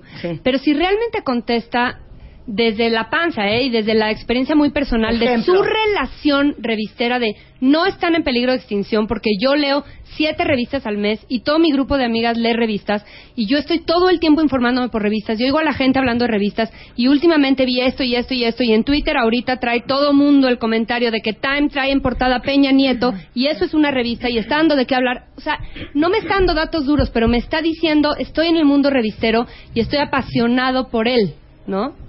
Un aplauso para Blanca. Ver, quiero hacer algunos otros comentarios.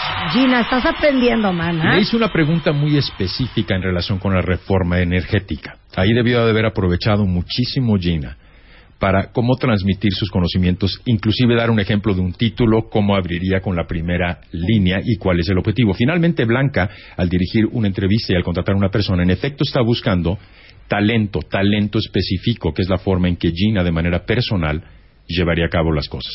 Eso no creo, ahí sí no creo porque no estoy seguro, que floreció durante la entrevista. Entonces no pudo Blanca concluir cuál fue el talento propiamente de Gina en este caso. Ahora, evidentemente al conducir una entrevista tiene finalmente Blanca un objetivo de negocio. ¿Cuál es el propósito del contenido? Atraer más lectores, más lectores, más rating, eso atrae más publicidad. La publicidad de alguna manera es la que mantiene la revista porque el precio portada es lo que paga fabricar la revista. Aquí hay elementos clave y quiero mencionar esto un poquito ayudando a los que siguen.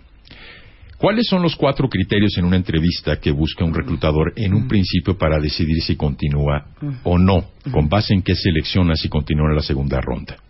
El primero es ver si tu perfil encaja en nuestra cultura, algo que Gina no conocía porque no hizo su investigación en relación con Media Marketing Knowledge Group. Gina, yo no te traje O a Juan Luis. R. Pons, editor Claro. de Chilango, a entrevistarte. Correcto. A quien amamos. Yo te traje, a quien amamos, te traje a Blanca Gómez, que es directora de The Media Marketing Knowledge Group. ¿Por qué no estudiaste la compañía? Ah, porque pensé que la había traído porque ella estuvo 11 años en Grupo Expansión. No, chiquita. Pero vamos a suponer que fuera chilango. Debió de haber improvisado en algún momento y darse cuenta, como sugiere Blanca, que estaba muy monotemática. Sí. Entonces, cuando le preguntó qué sabes de Media Marketing o MMK, para ser más cortos, qué sabes de nuestras revistas, nada. O sea, no dices nada. Básicamente, y tratas de improvisar en ese momento. Primer criterio, determinar si tu perfil va en línea con la cultura de la empresa, lo que no investigó, pero debió de haber improvisado.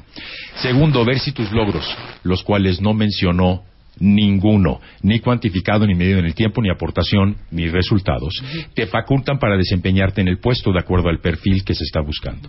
Tres, identificar por parte del reclutador focos rojos, falta de entusiasmo, de conocimiento de la empresa, de conocimiento de su tema o materia, si es conflictiva, si es tímida. Y por último, ya que yo limpié una serie de precandidatos y ya tengo mi terna final, ¿qué es lo que le aporta a la empresa? Pienso que nunca lo dijo. En conclusión, yo considero que no vendió lo suficiente. En mi caso, nada, no quiero ser muy agresivo, pero no hubo elementos con base en los cuales se puede tomar una decisión para seguir a la siguiente ronda o emitir una contratación. Vende anécdotas, experiencias, no es un foro técnico, no estoy buscando tu opinión. Vende tu experiencia, quiero conocerte a ti y qué has hecho, no qué sabes ni qué conoces. Ok. Irma Méndez es licenciada en comunicación y le encantaría trabajar en el área de producción de Alarraqui. Va a ser entrevistada por Moy Chiver, que es presidente de producción de Alarraqui Entertainment. Moy, Irma, Irma, Moy. Mucho gusto, Irma, ¿cómo estás? Igualmente bien, muchas gracias. Bueno, pensando que estamos en mi oficina, Sí. ¿por qué estás aquí? Ok, em, lo principal es que me gustaría formar parte de el, el grupo de producción de Alarraqui, productora, principalmente, en las áreas que se requieran. Ok, cuéntame de ti, cuántos años tienes, que sigo sin encontrarlo en tu currículum.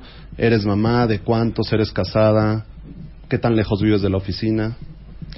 Ok, em, soy casada, tengo dos hijos, soy casada desde hace 30 años. tengo dos hijos, uno eh, 25 años ya y otro 17, edad difícil.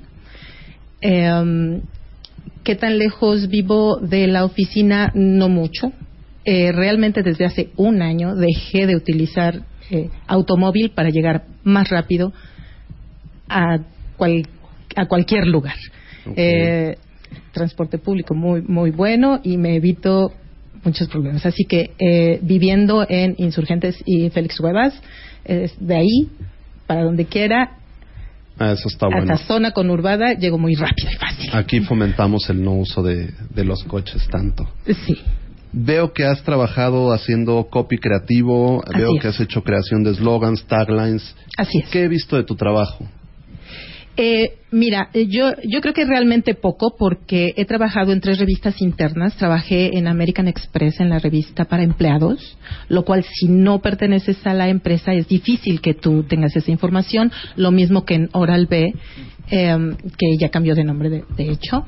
Y eh, para Fonart, por ejemplo, ahí a lo mejor, eh, eh, si a ti te gustan las artesanías mexicanas, eh, a, lo mejor sí tienes eh, más conocimiento. Nosotros eh, en Fonart lo que hacíamos no es no era publicidad eh, masiva, por lo cual lo que yo hacía era nada más en las tiendas.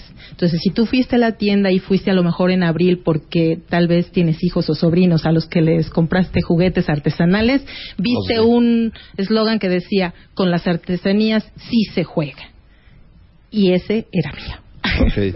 Por ejemplo. ¿Cuál es tu mayor éxito profesional? Eh, um, dejar aportaciones, por ejemplo, eh, vuelvo a Fonar porque ahí es donde más hacía falta. Eh, por ejemplo, yo inicié lo que es el Facebook y el Twitter de- del Fondo Nacional para para el fomento de las artesanías, que es un fideicomiso del gobierno federal sectorizado ahora en, en, en desarrollo social, en la Secretaría de Desarrollo Social. Ahí no sabía, no había una base de datos, por ejemplo, de los clientes. Cuando yo llegué, la directora anterior eh, me contrató por eso, porque hacía falta, no había departamento de mercadotecnia, siendo que tienen cinco tiendas. O sea, ¿quién va a vender? No, no había. Entonces, cuando a mí me contrataron, me dijeron, bueno, ¿qué hay que hacer? Y empecé eh, precisamente por eso. O sea, vamos a darnos a conocer un poquito más. No hay dinero. Eso sí me dijeron, no hay dinero. Entonces fue cuando empecé a hacer muchos eh, alianzas alianzas con empresas y, y todo y, y eso yo creo que es uno de los logros profesionales que más de los que más estoy orgullosa porque fue el inicio de una base de datos de clientes del Fondo Nacional para el Fomento de las Artesanías y el eh, inicié el Facebook y el Twitter que ahora tienen en Perfecto. activo. ¿Sabes a qué nos dedicamos? ¿Sabes cómo ganamos dinero exactamente? Así es. Eh, ustedes como productoras, eh, tú perteneces a la, a la productora, es un, es un grupo, es una red en donde tienen eh, relaciones públicas, eh, producción, publicidad y a base de sus clientes. Ustedes eh, tienen una filosofía que a mí me gusta mucho, que es eh, nosotros creemos y de ahí creamos y de ahí crecemos. Es- entonces, su filosofía me gusta mucho, por lo cual eso dice todo, cómo es como ganan. Crean, primero creen en sus clientes, en sí mismos, crean todos los productos, todas las marcas, crecen.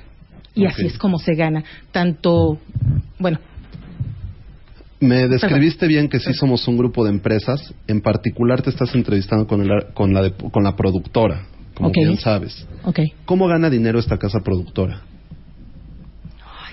Em,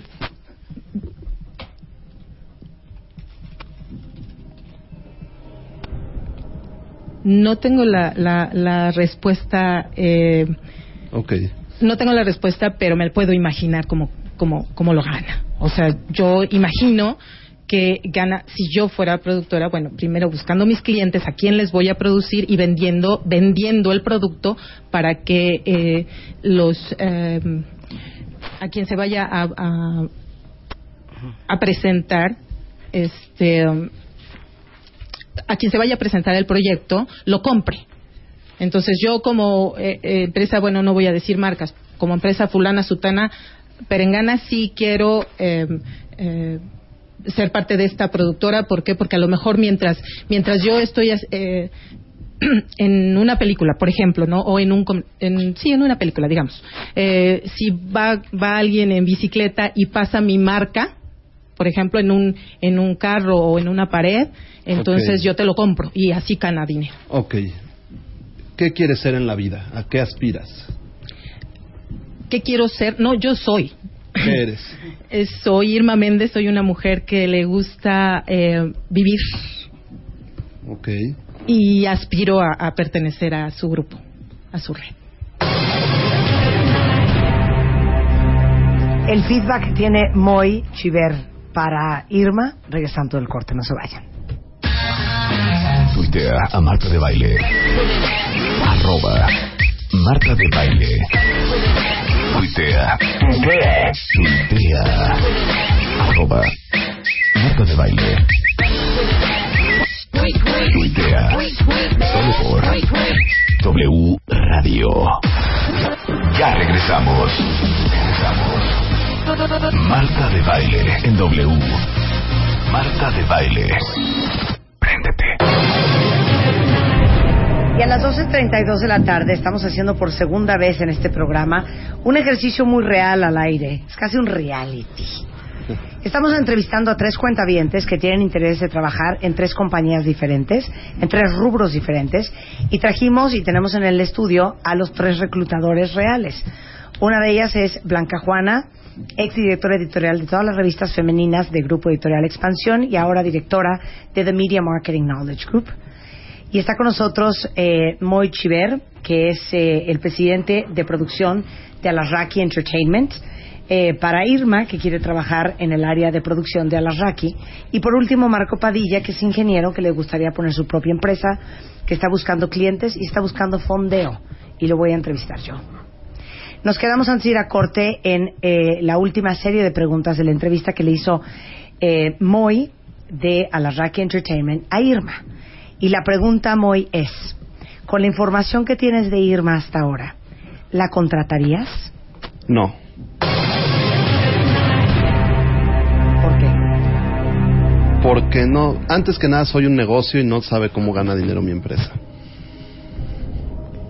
Partiendo de ahí, este, viendo su currículum, a pesar de que le encontré errores que nunca serían el motivo por el cual no te contrataría, y a pesar de que me faltaron algunas preguntas de gustos personales que hacerte, veo que no me lo facilitaste tu currículum, me lo mandaron en un, en un archivo de Word, X, no sé qué, que mi computadora no lo quiso abrir.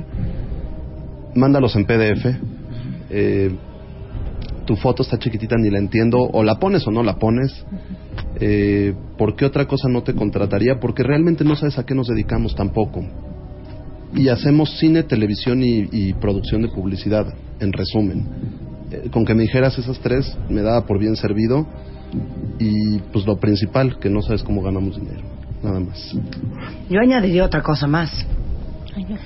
La primera pregunta que te hizo es, ¿por qué estás aquí? Sí. Y tú contestaste, porque quiero trabajar en esta empresa en las áreas en que se requieran. Y si se hubiera voltado Moy te hubiera dicho, fíjate que tengo una vacante en intendencia, esa es un área que se requiere.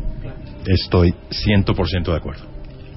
Como que nunca me quedó claro por qué estabas y para qué eres buena y qué le ibas a aportar tú a la Rack Entertainment.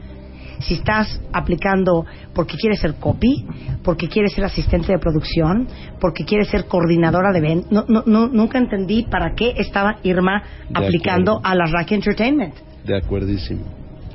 Ok, comentarios. Primero, Moy rompió el hielo, ¿cómo estás? Ella dijo, bien. No aprovechó muy bien, Moy, ¿cómo estás? ¿Qué tal va el mes de febrero en relación con el de enero? Porque sé que ha sido difícil. Algo para romper el hielo y crear esa empatía. ¿Cómo O sea, va tu golf, hijo? ¿Cómo va tu golf? ¿Qué tal los enanos? etcétera, algo para generar empatía. Tomemos en cuenta que un ser humano Oye, está felicidades por los otro. nobles, que fue un exitazo. Sí, la verdad. Claro. Oye, Claro. Sí, sí, claro, claro. Era, y en en ese momento conecta. Falta de entusiasmo definitivamente. El por qué estás aquí, me voy a montar en lo mismo, quiero trabajar en Alarraqui, no ofreció nada muy importante. Conozco la empresa, se dedica a su principal reto actualmente es y yo podría aportar a través de. Aporta desde el principio, ya lo dijimos. Cuéntame de ti, está casada, no aprovechó el oficio de ser, teniendo hijos, ama de casa. Ahí son momentos donde tienes que aprovechar, y lo dijiste tú al comienzo, sin importar cuán trivial sea la pregunta, aprovecha y vende algo. Ejemplo. Donde es importante ser creativa con el ingreso de, para poder estirar el gasto de, Pues si yo la colaboración dicho, en llevo equipo. 30 años casada, amor. Imagínate el nivel de compromiso que tengo. Claro. Con relaciones duraderas. Sí, o sea, aprovechas Claro. en ese momento Mente algo. comprometer. Sí. Y, y con entusiasmo. Claro. ¿Qué has visto publicado de mí? No dijo nada en sí. A- American Express era interno, pero si no lo he visto, platícame la vivencia, como si fuera un libro. Mira, había una revista de, si tú la ves, evidentemente no la has visto, pero hay unas fotos donde, y los lectores han comentado que, y considero que el objetivo de se cumplió a través de, etcétera. O sea, hazme vivir de alguna manera la experiencia. Aparte usaste cinco minutos para explicar todas las razones por las cuales seguramente Moy no había visto nada tuyo. Claro. En vez de tomarte cinco minutos explicándole todo lo que uno ha visto, que es increíble de lo que haces. Exacto. Házmelo vivir como un libro versus A mí me una encantó película. lo de con las artesanías sí se juegan. Claro. Sí. Que bueno, seguramente no lo has visto, Moy, pero es una campaña impresionante que yo armé para Fonatur para acercar el mundo artesanal de México a los niños y empezar a crear hábitos. Mayor éxito profesional, definitivamente no lo aprovecho como un logro, no estuvo cuantificado, midió en el tiempo, no quedó claro lo que, lo que enfatizó hizo en sí, sino para qué se estaba buscando. Aquí reitero método par SAR, problemática, acción, resultado, situación, acción, resultado, el resultado cuantificado. ¿Sabes a qué nos dedicamos?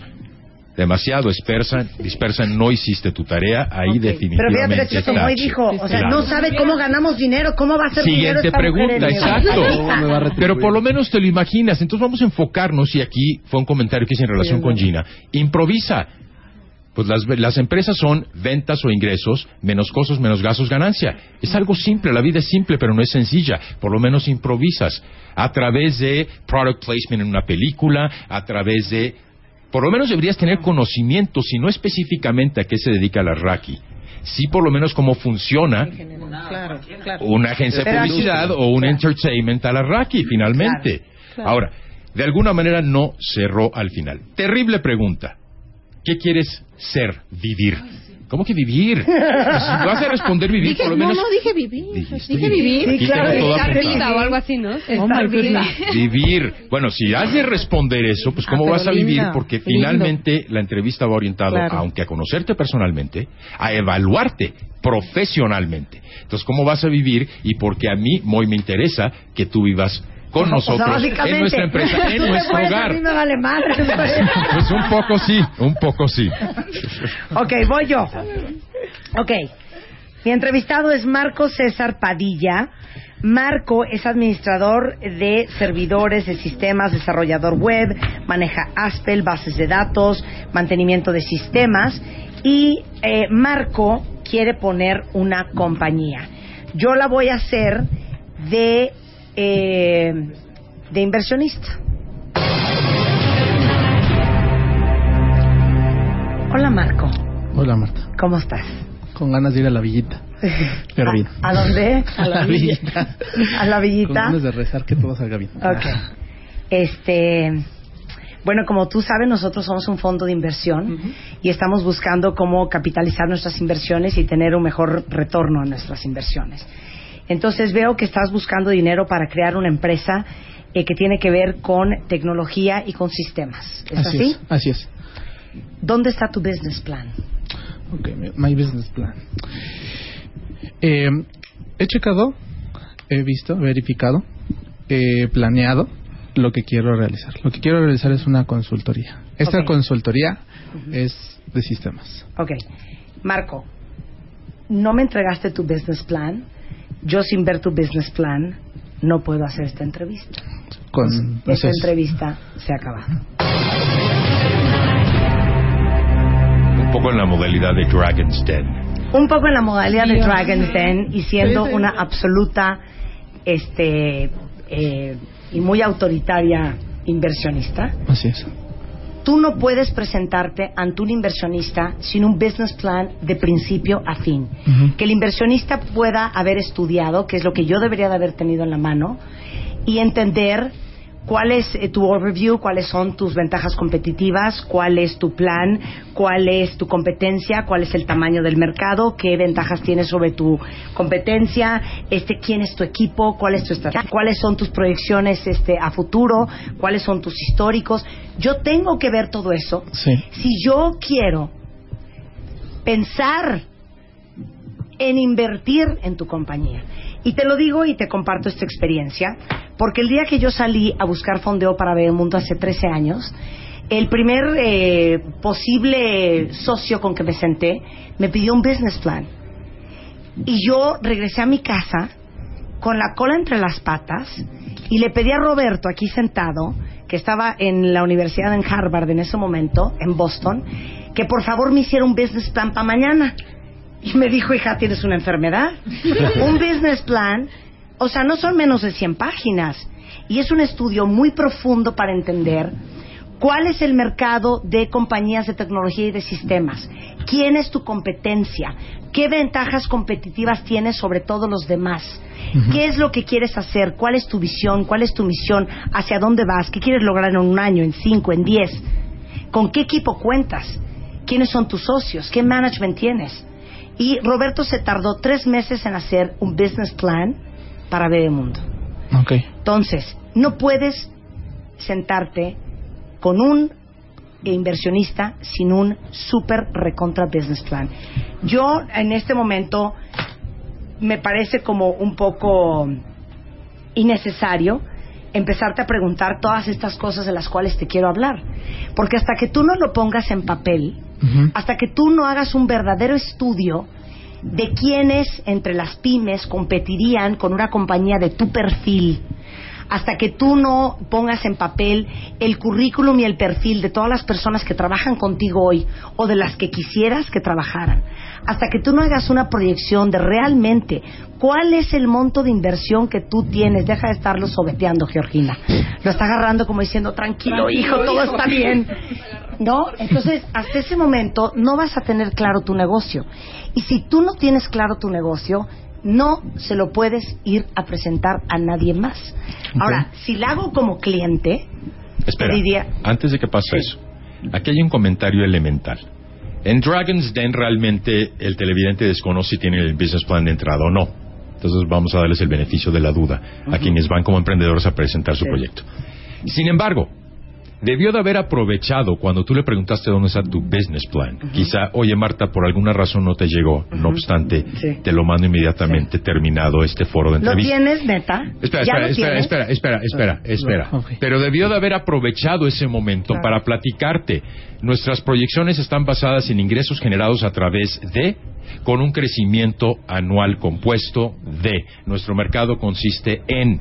Y en ese momento improvisar y platicártelo, por lo menos para seguirte enganchando y que le dieras la oportunidad de que te lo mandara terminada la entrevista. Claro. Ahora- Pero simplemente no dijo nada. Yo te quiero hacer una pregunta. ¿Tienes un business plan? En toda la extensión de la En toda la palabra. extensión de la palabra, yo creo que no tengo un, un, un business plan completo. Ok, en eso vamos a trabajar. En eso vamos a trabajar y yo te prometo y te ofrezco mi tiempo para revisarte tu business plan. Y como es mi hermano, y aunque es mayor, yo mando sobre él, él también te lo va a revisar. Con todo gusto lo voy a revisar. Vamos a revisar tu business plan, pero te voy a decir por qué es bien importante. Un business plan, aparte de que el día es, es el primer enganche de un financiero para entender si esta compañía va a ser un negocio. Porque al final, yo, Marta de Baile, si tú me dices ahorita que tú necesitas 100 mil dólares de mí para arrancar tu negocio, yo tengo que estar segura en cuánto tiempo y de qué manera tú me vas a regresar 150 mil. Ok. ¿Ok? Pero para yo poder tomar esa decisión de soltarte 100 mil dólares de mi lana para invertir en ti y en todo tu equipo, yo necesito saber que ustedes saben lo que están haciendo, Sí. saben a dónde van, conocen su mercado, conocen a su competencia. Así es. Y, y eso es algo que yo no tengo ahorita sobre la mesa. Y si yo fuera un cliente y pensemos que no necesitas fondeo y que tu papá te dio todo el dinero y que tú ya armaste tu compañía, Espera, otro comentario. Importante. Nunca hizo un pitch inicial, pero tú tampoco se lo preguntaste. Es decir, preséntame tu producto, cuál es tu concepto. Es válido, es válido, fíjate. Que un entrevistado diga, Marta, ahora mismo llegó la parte del business plan, sin embargo, quería platicarte un poquito más del proyecto para que tengas conocimiento del mismo. Él también puede conducir la entrevista, no controlarla, hacia donde la quiere llevar, para informar al inversionista en este primer simulacro, porque ahora vas a pasar al cliente, de qué es lo que es el concepto. Entonces, no aprovechó ninguno de esos momentos. Otro comentario importante. Yo me dedico a hacer asesoría empresarial.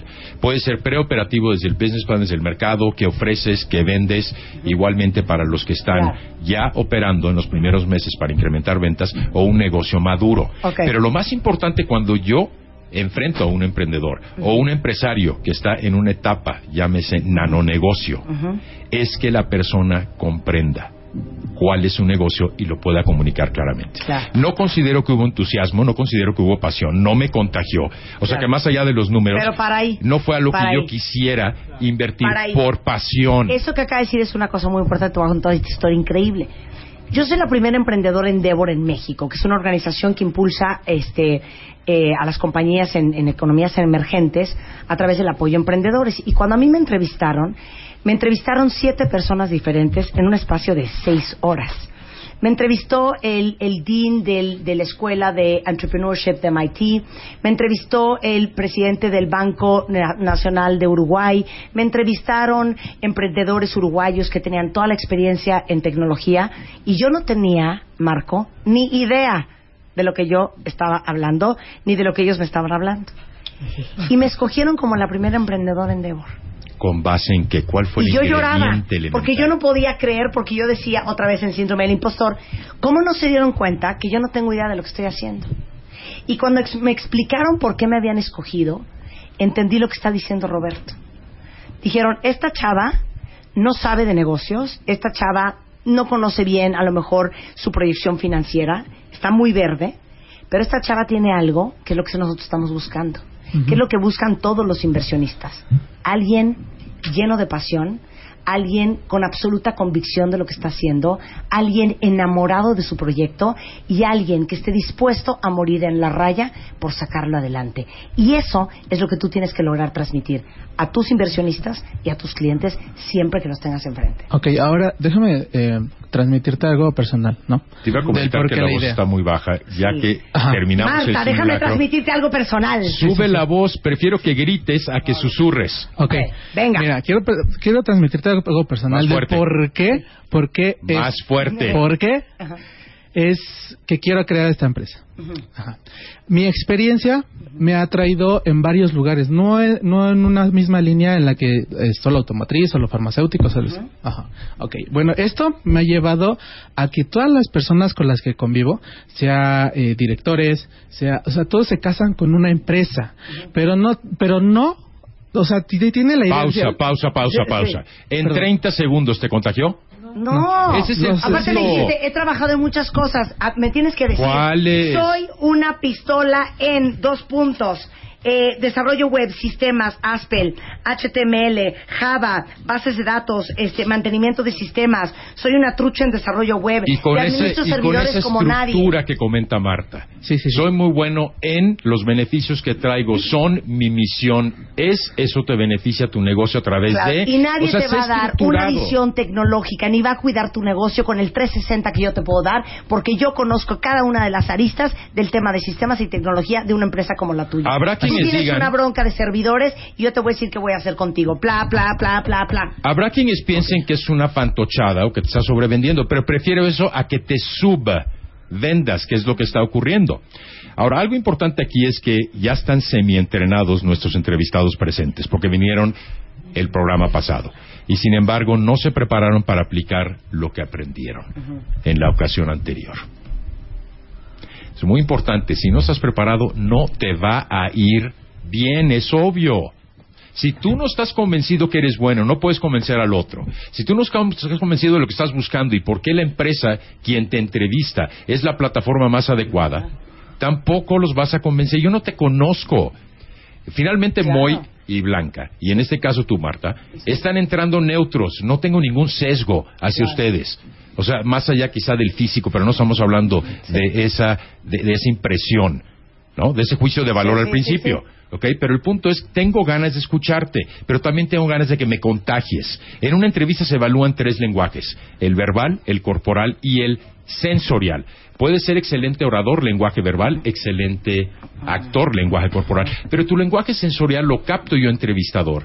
A ti entrevistado de tripa a tripa, si no lo siento, no. Llegado el momento en que debatan, en que están debatiendo los entrevistadores, algo me gustó pero también no me convenció de Irma. Y le preguntan asertivamente qué fue, y responde el entrevistador, no lo sé, porque no tiene por qué saberlo, porque no es racional, Se es a nivel no saberlo. tripa, es sensorial. Se vale no saberlo. No lo sentí, pues punto. Pero aquí no estamos evaluando a lo que estaba... Manis, hasta Steve Jobs le pidieron un, un, un business plan. Sí. No, pero el punto es que tú comentas que en ausencia de tener conocimiento del negocio eres una emprendedora en la fase preoperativa, pero estabas contagiando. Contagiando. Aquí no estamos evaluando la forma, entiendo que están nerviosos en radio, Sí. no los quiero crucificar, más bien les agradezco muchísimo que estén aquí a su disposición, pero sí el contenido. Entonces, lo que estoy redundando como común denominador es la sustancia, no hay carnita. Y no hay pasión. Los nervios los acepto perfectamente, aquí en cualquier entrevista. Yo pero quiero- dame sustancia. Yo quiero aportar algo. Yo he entrevistado mucha gente y mucha gente del perfil y de la edad de Georgina, que es la que a mí me tocó, que venían desde becarios y reporteros y editores para muchas revistas de muchos tipos a lo largo de mi carrera. Y eso de la pasión, para mí, es la clave. Creo que nunca me he equivocado con una contratación cuando siento que alguien muere en el intento y que se va a matar por aprender lo que no sabe Y yo prefiero que me digan, esto no lo sé, no te puedo contestar esta pregunta concreta, pero lo voy a averiguar y no el clásico no te vas a arrepentir de contratarme. Cuando es neto, tú lo sientes. Exacto. O sea, el que se sobrevende Se da una pereza espantosa y lo cachas. Pero cuando hay alguien que realmente se muere por trabajar contigo o en el proyecto en el que tú estás, es que es para mí el principal filtro. Obviamente ves si está Claro, capacitado, si claro, está perfilado claro, claro. y bueno, en editorial pasaríamos a pruebas más concretas técnicas, ¿no? Es, válido, es válido en una segunda entrevista, Pero- pero, lo primero y lo que tú comentas que es elemental, Blanca, es lo siento. No lo escuchas, no lo ves, no lo procesas racionalmente, lo percibes. sientes a nivel tripa tripa. Entonces también comunica eso desde la tripa. Yo estoy de acuerdo con lo que están diciendo. Lo que le quiero agregar es que pueden implementarse con técnicas de programación neurolingüística para que puedan saber vender su pasión. Todas las preguntas que no te sabías que yo te hice con un simple patrón de programación neurolingüística me hubieras respondido que a nosotros nos ha funcionado con ventas increíbles. Se vale decir, no tengo idea. Y también se vale decir en 30 segundos, tener muy claro qué quieres, qué, o sea, a dónde vas. En 30 segundos, descríbelo, escríbelo en 100 hojas, resúmelo, resúmelo, resúmelo, resúmelo hasta que llegues a cuatro renglones. Impáctame en 30 segundos, pero también contágiame. Bueno, los vamos a ayudar porque creo que todos los que están vueltos locos en Twitter y que ahora quieren que hagamos un programa, y no es mala idea, de cómo se hace un business plan. Sí, claro, porque, claro. porque, Marquito, yo hace tres años no, no sabía, ¿eh? Yo Habíamos juré que era- platicado, Marta, tú y yo la vez era una pasada. cuartilla, nada más explicando de quiero hacer una... Más que hacer un programa, Ujú. hacer un plan. Donde cada programa, a lo largo de 10, 12 programas Hoy intercalados con empezar trabajo, con Overview exacto, 1.1. desde el cero, claro. ¿Ah? Y algo simple, algo práctico en este caso. Claro. Pero también es importante que un profesional que viene a entrevistarse a una empresa debe traer un pseudo, válgase, business plan también. ¿Quién es tu cliente? ¿Quién es tu mercado? ¿Quién es el mercado de la RAC? ¿Quién es el mercado de MMK? Etcétera. Entonces también aplica a los que buscan trabajo. Lo que pasa es que estás vendiendo tu talento en lugar de un producto o servicio, pero finalmente es venta. Ok, a eso se dedica Roberto, a enseñarles a ustedes cómo se prepara uno para una entrevista, cómo sacar todo su potencial, cómo aprender a venderse, cuáles son sus grandes fortalezas y cómo exacerbarlas en una conversación y por supuesto cómo hacer un currículum, cómo hacer una entrevista, etcétera, etcétera, etcétera. ¿Dónde te encuentran, Roberto? Teléfono 52 94 17 77, repito, 52 94 17 77. Correo informes arroba conseguirempleo.com.mx, informes arroba conseguirempleo.com.mx. Me gustaría que Blanca y Moy compartieran su Twitter Sí. para que les pueda mandar algún comentario. en Sí, si alguien quiere esto. trabajar con nosotros en The Media Marketing Knowledge O que aprendan un Blanca, poquito también Claro. del Yo medio. estoy en Twitter, arroba blancajuana. Ok. Yo Moy. soy arroba chiver y también eh, mándenos currículums a producción arroba alasrakifilms.com. Muy bien, pues muchísimas gracias Blanca por el tiempo. Gracias. Gracias, Blanca, Moy. gracias, Moy. Y saben Y que un gracias, aplauso Marquito, a los invitados Este, valientes. El simple hecho de estar aquí tiene mérito. Y bueno, yo creo que nos dimos cuenta que todavía tienen mucho que aprender si quieres hacer la compañía de tus sueños y yo te voy a ayudar a hacer tu business plan. Este, Georgina, si quieres trabajar en Chilango, nosotros te vamos a presentar a Juan Luis R. Pons, pero hasta que te hayas preparado correctamente. Y este, para mi queridísima Irma. Irma, Irma. este, Irma, Irma. también te vamos a ayudar. Claro, Muchas gracias. por supuesto Gracias, Irma, muy amable, prometido. gracias. Bueno, antes de irnos rápidamente, eh, ya saben que amamos las series de televisión. Está saliendo una nueva serie. El martes 18 de febrero se estrena la serie Dos Lunas, que es protagonizada por la guapísima Bárbara Mori. Es su regreso a la televisión después de estar varios años ausente, así es que no se lo vayan a perder. Es Dos Lunas en Fox. Es eh, el próximo martes 18 el estreno en punto de las 9 de la noche solamente por Mundo Fox. Nosotros estamos de regreso mañana en punto de las 10. Pásenla bien. Adiós.